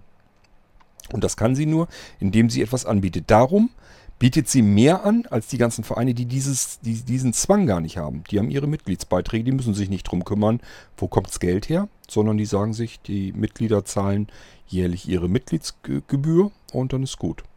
Und ähm, gebe ich dir vollkommen recht, diese Mitgliedergebühren über 100 Euro und so, das ist natürlich dann ziemlich ähm, viel. Das ist übrigens auch, was sich dann beißt mit diesen ganzen Mitgliedsgebühren. Der Verein sagt sich, wir wollen immer mehr machen. Dafür brauchen wir immer mehr Geld. Wir wissen aber gar keine andere Einnahmequelle, außer vielleicht mal hier und da eine Werbeanzeige zu verkaufen und eben die Mitgliedsgebühren zu nehmen. Also was macht man? Werbeanzeigen, das ist natürlich eine begrenzte Geschichte, da kann man nicht immer mehr und immer mehr verkaufen. Also müssen wir die Mitgliedsbeiträge erhöhen. Und dann kommen natürlich auch solche Summen zustande, wo man sich als Mitglied dann einfach fragt, wofür zum Geier zahle ich eigentlich hier so viel Geld? Was bringt mir der Verein zurück für das Geld, was ich ihm gebe? Und wenn das letzten Endes nichts auf nichts, nicht viel anderes äh, hinausläuft als ähm, vielleicht eine monatliche, von mir aus auch einen wöchentlichen Newsletter, vielleicht eine monatlich erscheinende Zeitschrift, die dann vielleicht auch womöglich noch extrem teuer produziert werden muss. Ähm, weil manche immer meinen, okay, man muss das irgendwie alles auf CD haben oder so und so weiter. Ähm, Gibt es als Ausnahme sicherlich, kein, kein Thema. Man muss CDs mit anbieten können, keine Frage. Gibt genug Leute, die gar keinen Internetanschluss haben, die sagen, ich will meine CD in meinem Daisy Player hören und dann ist gut. Ähm, genauso mit diesen, ja, ich sag mal, Kaffeeklatsch beim Verein oder sowas. Auch alles gut, muss alles irgendwie sein. Aber wenn das das Einzige im Prinzip ist, was ich zurückbekomme als Mitglied, ähm, dann fragt man sich, warum muss ich da so viel Geld für bezahlen? Also das Verhältnis stimmt einfach nicht in dem, was ich in einen Verein investiere, gegenüber dem, was ich von dem Verein wieder zurückbekomme. Das Verhältnis muss irgendwie stimmen und das stimmt, denke ich jedenfalls, in den meisten Fällen schon lange nicht mehr. Ähm, ich sage ja, ich tue mich allerdings auch relativ leicht, weil ich generell einfach kein Vereinsmensch bin. Nichtsdestotrotz ähm, ja, ist Blinzeln auch nicht viel anders als ein Verein, nur dass die Mitgliedschaft vollkommen lose ist. Man muss ähm, sich nicht irgendwie anmelden und man muss nicht wieder irgendeine Mitgliedschaft kündigen. Es gibt keine Mitgliedsbeiträge, auch wenn wir hier was vorhaben Richtung Premium. Also wir wollen Premium-Inhalte und so weiter und Dienste anbieten und auch vergünstigen und so weiter. Einfach für die Leute, die sehr viel mit Blinzeln machen wollen und ähm, Blinzeln sehr aktiv benutzen. Für die wollen wir ein bisschen was machen. Die sollen so, so, so einen Premium-Account bekommen. Da können die sich dann nämlich auch, ähm, ja, ich sag mal, monatlich eben so ein kleines ein paar bisschen kleines Münzgeld eben hingeben und dafür bekommen die eben Premium-Inhalte, Premium-Dienste, Vergünstigungen in verschiedenen Bereichen und so weiter und so fort. Sowas haben wir äh, vor, das, wir, das planen wir noch und das wird auch sicherlich irgendwann kommen.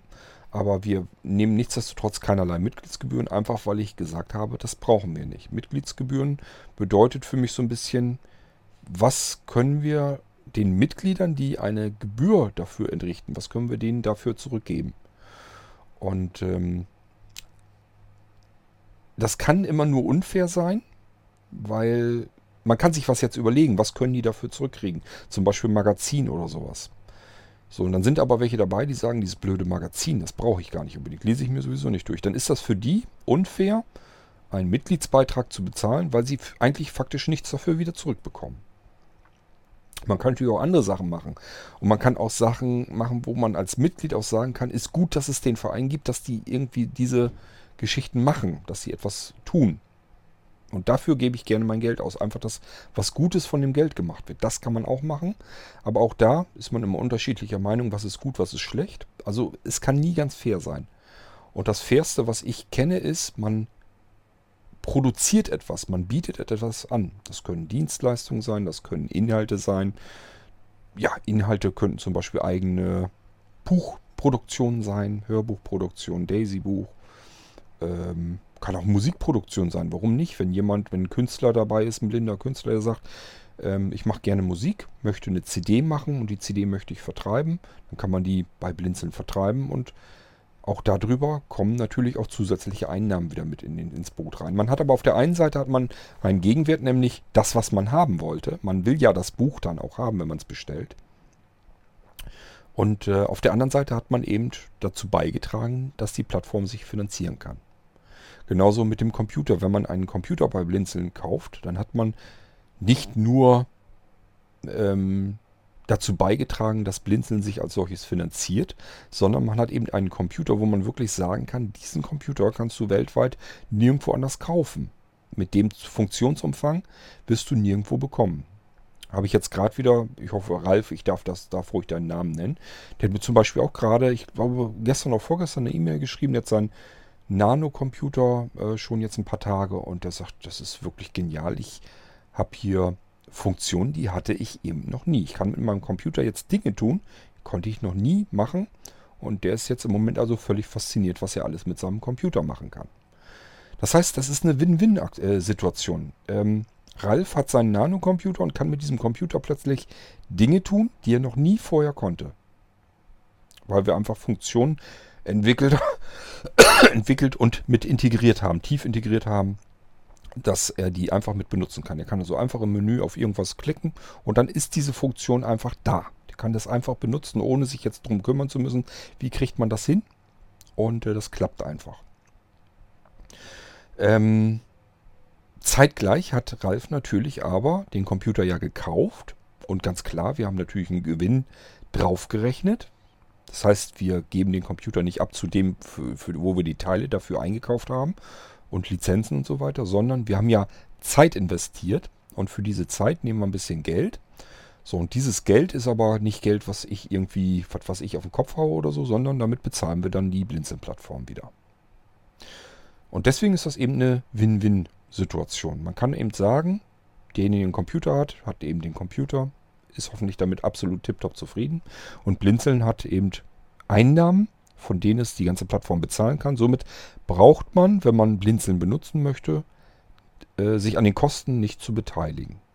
So, man kann sich aber an den Kosten beteiligen, nämlich ganz einfach, indem man etwas ähm, benutzt, was Blinzeln wiederum anbietet. Also das ähm, ist wie so ein Kreislauf und meiner Meinung nach ist das das fairste System eigentlich, was es gibt. Deswegen wollte ich die Blinzeln-Plattform auch als solches haben. Wir brauchen deswegen auch keine, keine, ich sag ja, keine Anmeldung, wir brauchen keine Kündigung. Das alles ist überhaupt nicht nötig. Man kann einfach bei Blinzeln dazu stoßen, dazukommen, kann sich selbst überlegen, wie aktiv möchte ich eigentlich sein? Möchte ich nur ein bisschen was nutzen? Möchte ich vielleicht die Mailinglisten nutzen? Möchte ich hier den Podcast mir anhören? Oder aber möchte ich vielleicht selber aktiv werden, so wie wir jetzt ja die Nina haben, die jetzt gerade die Mailingliste, wir haben gerade ein neues Forum bei Blinzeln eingerichtet, Bauchgefühl, da sage ich aber dann extra nochmal Bescheid.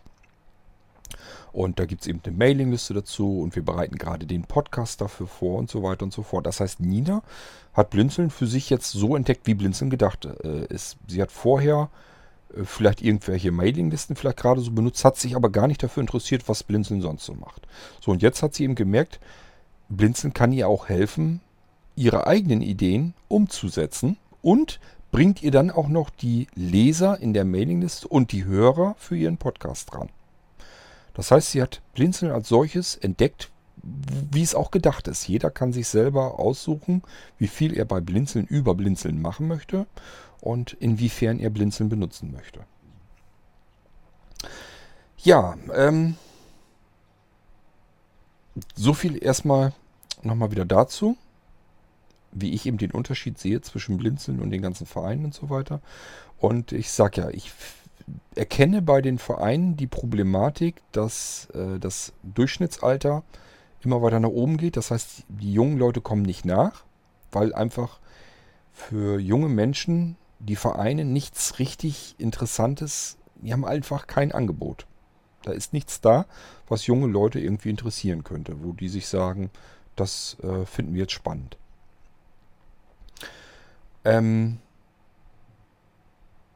ja, wir könnten jetzt zum Beispiel auch noch drüber sprechen, was könnten junge Leute zum Beispiel machen? Die könnten zum Beispiel, ähm, ich wollte ja dieses Story-Game zum Beispiel, junge Leute spielen halt gerne. Da nehmen die sich mit sehenden ähm, Jugendlichen, nehmen die sich nichts. Die spielen halt gerne am Computer dann logischerweise am besten.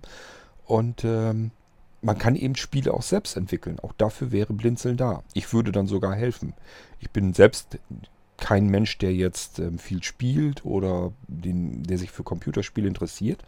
Aber wenn man jetzt sagt, wir haben jetzt was vor, wir möchten gerne ein Spiel entwickeln, ein, eine offene Spieleplattform sozusagen, auf der man dieses Spiel vorantreiben kann. Ich habe Ideen im Kopf, ich weiß, was man da machen kann. Und wenn da welche sind, die sagen würden, ich würde jetzt gerne dazu beitragen, würde helfen, dann würde ich sagen, dann lass uns das angehen und dann äh, würde ich auch dort meinen Teil wieder dazu beitragen. Und so gibt es viele andere auch, die ihren Teil dazu beitragen würden. Und ähm, so kommen solche Sachen eben zustande. Dann gibt es eine offene Spieleplattform, ähm, der wieder, die wieder interessant ist, sowohl für junge Menschen, die Spiele selbst machen wollen, selbst entwickeln wollen, sich selbst ausdenken möchten, sowie auch für diejenigen, die einfach nur Entwickler sind, entwickeln wollen, aber sich sagen, okay, dann helfe ich da eben mit und dann machen wir das eben. Und wiederum gibt es natürlich auch wieder Menschen, die wollen nur spielen und die kommen eben an diese Spieleplattform heran und Blinzeln hat sowas dann eben entwickelt. Das sind so Ideen, die man eben anbieten muss, damit für alle Leute irgendwie was Spannendes, was Interessantes dabei ist. Das machen Vereine aber alles gar nicht. Ähm, das ist also einmal diese Überalterung, die die Vereine haben, meiner Meinung nach. Und zum Zweiten, ja, sowas wie jetzt uns passiert ist, das darf meiner Meinung nach überhaupt nicht passieren. Ähm, ich bin immer noch der Meinung, dass dieser Verein sich komplett vollständig daneben benommen hat. Und es wäre alles nicht nötig gewesen. Es muss eigentlich nicht sein. Man muss sich so anderen gegenüber, die auch noch für einen gearbeitet haben und so weiter, muss man sich so nicht gegenüber benehmen. Das wäre absolut nicht nötig gewesen. Und ich frage mich wirklich, was soll der Scheiß? Warum muss man sich aufführen wie die Axt im Walde oder aber wie der Elefant im Porzellanladen? Aber gut. Ähm, das muss letzten Endes jeder selber wissen, muss auch jeder Verein selbst wissen. Und ich sage ja, das nächste Problem ist dann auch noch Mitgliedsgebühren. Die werden immer weiter erhöht. Das betrifft diesen Verein jetzt nicht. Das betrifft andere Vereine, die dann, wenn du Heinz sagst, äh, es gibt welche, die 180 Euro da im Jahr nehmen, das ist natürlich. Also ich frage mich, was für diese 180 Euro wieder zurückkommt zum Mitglied, das würde mich mal interessieren. Ich befürchte, das ist wie bei so vielen anderen Vereinen auch irgendeine Vereinszeitschrift, wo wieder irgendwelche ähm, Menschen, die auch in dem Verein arbeiten, Artikel schreiben. Die bekommen dann Geld dafür, dass sie Artikel schreiben und dann wird da eben eine Vereinszeitschrift draus gebastelt und die wird wieder an alle verteilt. Und dabei entsteht ein Überschuss und das ist dann für den Verein. Aber das ist, das kann es nicht sein. Das kann nicht alles sein. Ähm, ja, gut. Also ich muss es ja auch nicht verstehen. Ich bin kein, ich bin weder Vereinsmensch, noch haben wir vor, solch einen Verein irgendwie äh, auf die Beine zu stellen. Wir machen einfach unsere Organisation so, wie wir sie am besten finden, so weiter. Und ähm, sehen immer zu, dass wir immer neue Angebote machen, immer wieder was Neues, Interessantes reinbekommen und hoffen natürlich immer darauf, dass wir auch aktive Menschen eben weiter anlocken, die dann wiederum sagen, ich möchte auch was aktiv machen über Blinzeln, weil da gibt es schon Leute, die können auch was, die kann ich gut gebrauchen, dann helfen die mir. Also das ist so dieses ganze Konzept, dieses Prinzip, wie Blinzeln arbeitet und ich bin eigentlich ganz froh, dass wir in diese Richtung gegangen sind. Einfach weil viel mehr Schwung, viel mehr Bewegung da drin steckt und wir diese ganzen Probleme, die die alteingesessenen Vereine haben, weil wir die nicht haben. Die Vereine sind trotzdem wichtig, gar keine Frage. Ich will jetzt gar nicht irgendwie einen Vergleich auftun. Also Vereine kümmern sich ja auch nach außen hin noch ganz viel. Das sind oftmals auch Schnittstellen Richtung Politik und so weiter. Also die brauchen wir mit Sicherheit. Die sind wichtig, gar keine Frage. Ähm ja, nichtsdestotrotz kranken sie an ihrer Vereinsstruktur. Und ich sage ja, das ist auch bei vielen Hilfsmittelfirmen so. Wir erleben mittlerweile Pleiten von ehemals riesengroßen Anbietern. Ähm, ja, da fragt man sich wirklich, wodurch kommt das alles so? Und das hat viel meiner Meinung nach damit zu tun, dass die einfach nicht wandelbar sind. Die sitzen in den Strukturen so fest, wie sie das schon seit jeher sind. Diese Strukturen, diese Außenbedingungen verändern sich aber ständig und da kommen die einfach nicht mit. Das, äh, die können einfach nicht umdenken.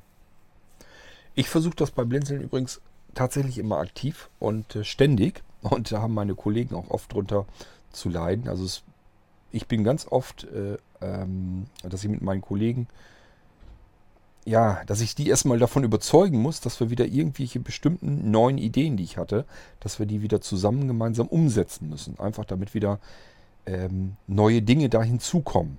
Ich bin also derjenige, der bei uns immer Richtung nach vorne guckt und was Neues auf die Beine stellen möchte, weil ich davon überzeugt bin, wenn man in seiner Struktur, so wie man ist, wenn man da drin festhängt, ja, ich sage immer so schön, das ist wie beim Laufen, beim Gehen. Ähm, wenn alle vorangehen und ich bleibe dort stehen, wo ich stehe, dann gehe ich faktisch rückwärts, also von, aus, aus Sicht der anderen. Und deswegen muss man eben auch nach vorne gehen. Man muss sich bewegen. Und das meine ich auch wirklich so, man muss sich wirklich bewegen, wenn man ähm, weiterhin dabei bleiben möchte, wenn man weiterhin interessant bleiben möchte, wenn man weiterhin ähm, agieren möchte, was schaffen möchte, was tun möchte, dann muss man sich ständig bewegen. Und das tun viele Hilfsmittelfirmen und ähm, Vereine meiner Meinung nach viel zu wenig, bis teilweise vielleicht auch gar nicht. Dass sie einfach dort stehen geblieben sind wo sie eben von jeher stehen. Die bewegen sich dann nicht mehr. Also es sind so die Probleme, die ich in dieser ganzen ähm, Vereinsstruktur und so weiter ähm, erkenne, glaube zu erkennen.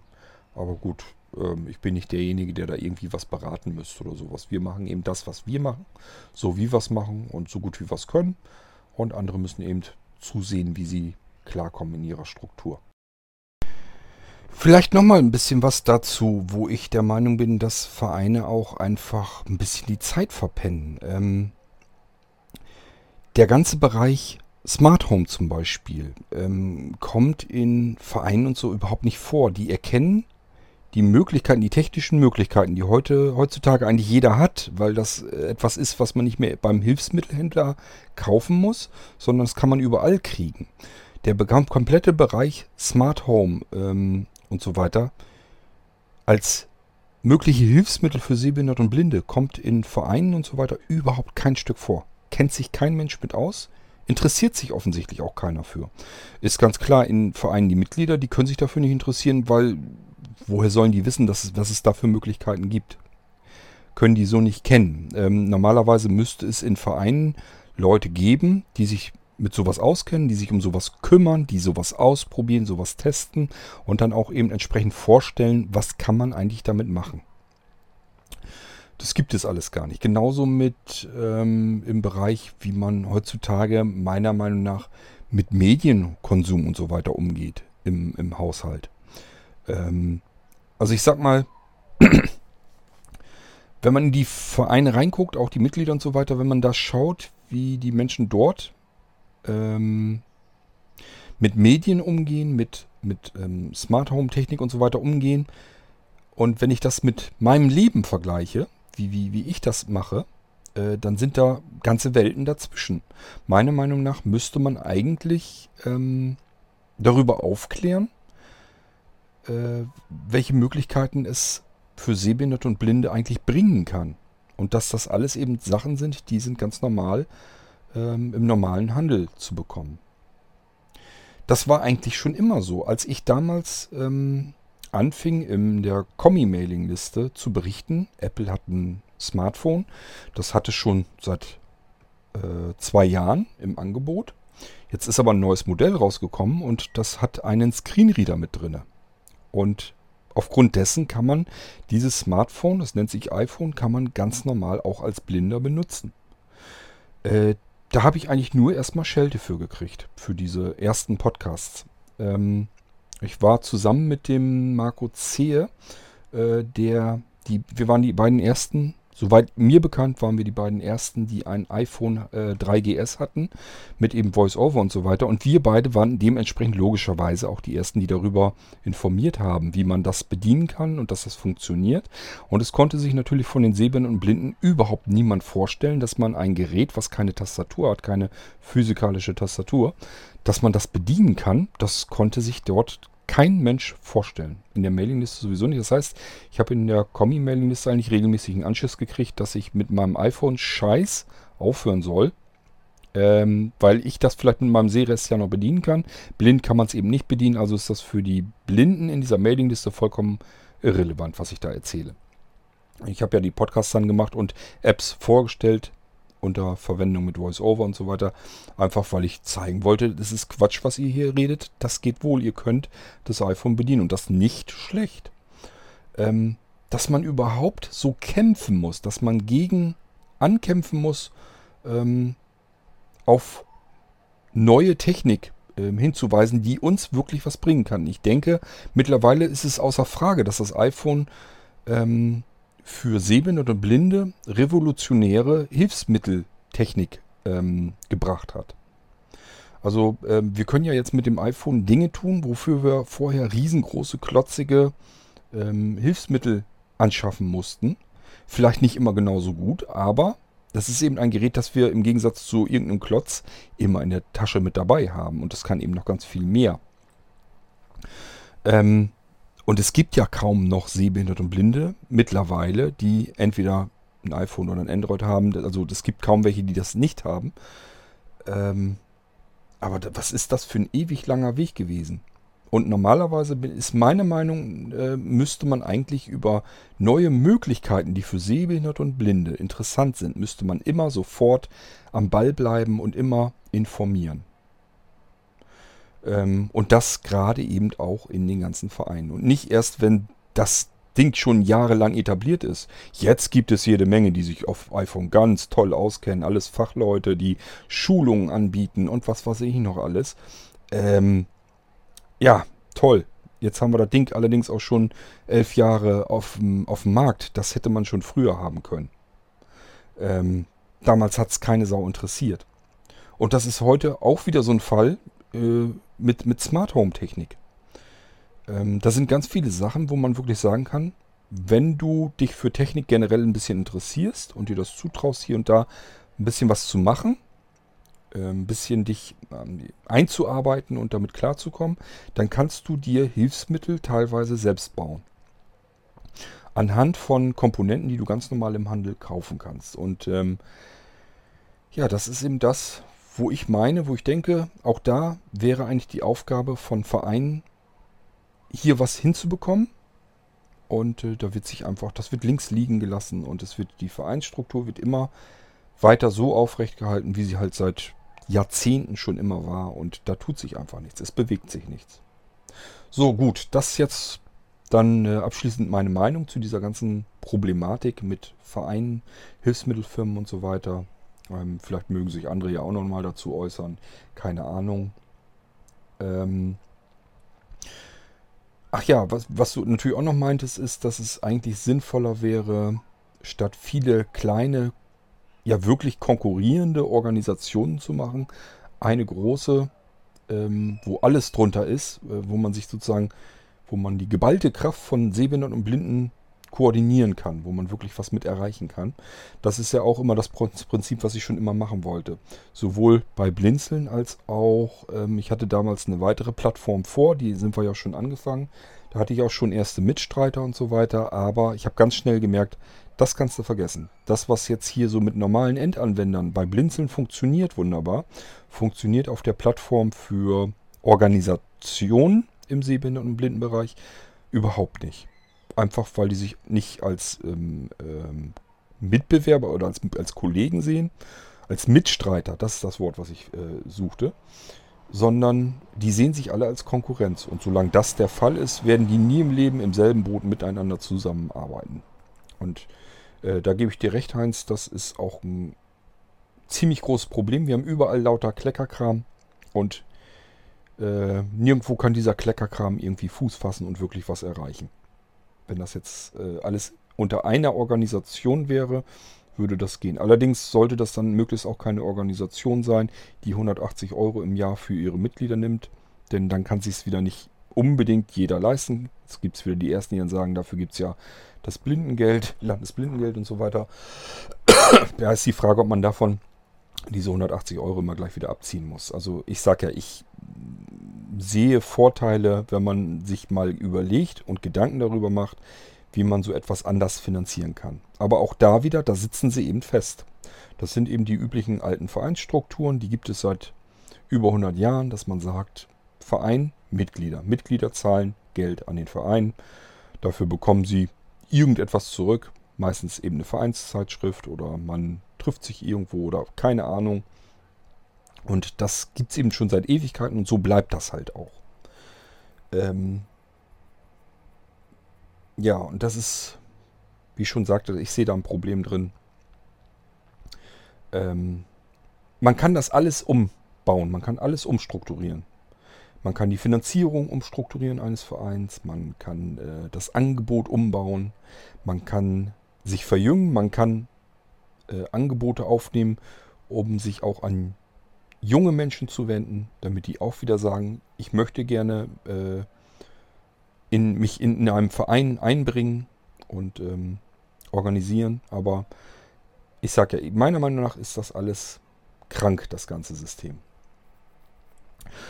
So, äh, es ist ziemlich warm. So richtig kommt, fließen mir die Gedanken sowieso hier nicht. Also ich denke mal, wir machen hier an der Stelle mal Schluss.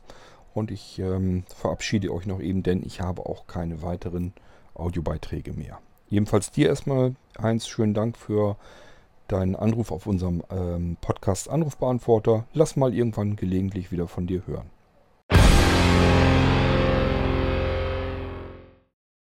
Ach ja, Leute, es läuft einem ja doch ein bisschen das Wasser entlang, da nützt auch der Ventilator nichts. Ähm, Alexa, Temperatur? In Rethem beträgt die Temperatur aktuell 36 Grad Celsius bei überwiegend sonnigem Himmel. Der Wetterbericht für heute Nacht sagt eine auf- und abziehende Bewölkung voraus, mit einer Tiefstemperatur von 21 Grad. Naja gut, 21 Grad in der Nacht, das kann man ja vielleicht irgendwie noch ertragen, aber jetzt im Moment die 36 Grad, das ist schon ganz schön grenzwertig. Ähm, ab 37 müsste ja eigentlich der Körper vollends äh, seine Probleme bekommen. Denn äh, ja, wie will man etwas kühlen, wenn die Außentemperatur sogar genauso warm oder vielleicht sogar wärmer ist? Ähm, in Portugal hatten sie ja vor ein paar Tagen über 45 Grad. Also das ist schon echt, echt heftig. Ähm,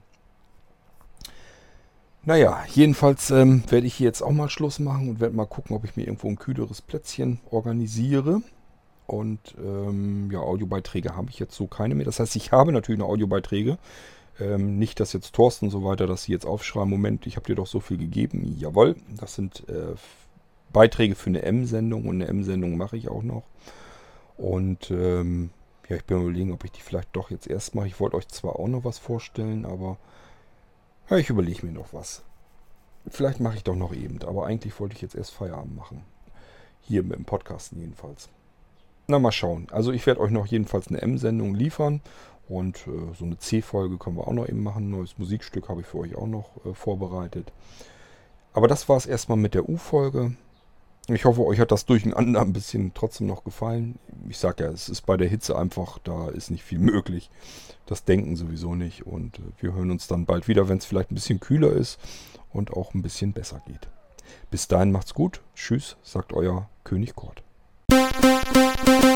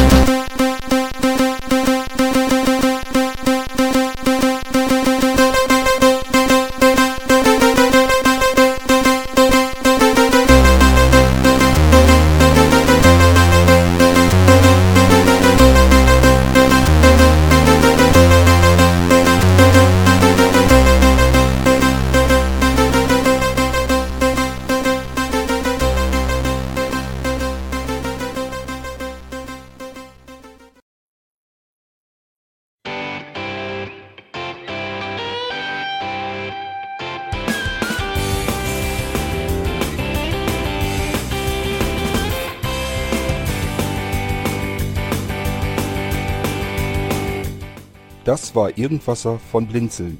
Wenn du uns kontaktieren möchtest, dann kannst du das gerne tun per E-Mail an podcast.blinzeln.org oder über unser Kontaktformular www.blinzeln.org. Blinzeln schreibt man in unserem Fall immer mit einem D in der Mitte. Wenn du möchtest, kannst du uns sehr gerne auch einen Audiobeitrag auf unseren Podcast Anrufbeantworter sprechen. Der hat in Deutschland die Telefonnummer 05165 439 461. Und wenn du uns aus dem Ausland anrufen möchtest, dann ersetze einfach die erste 0 gegen die 0049 für Deutschland. Wir bedanken uns für dein Interesse und freuen uns schon darauf, wenn du auch beim nächsten Mal wieder mit dabei bist.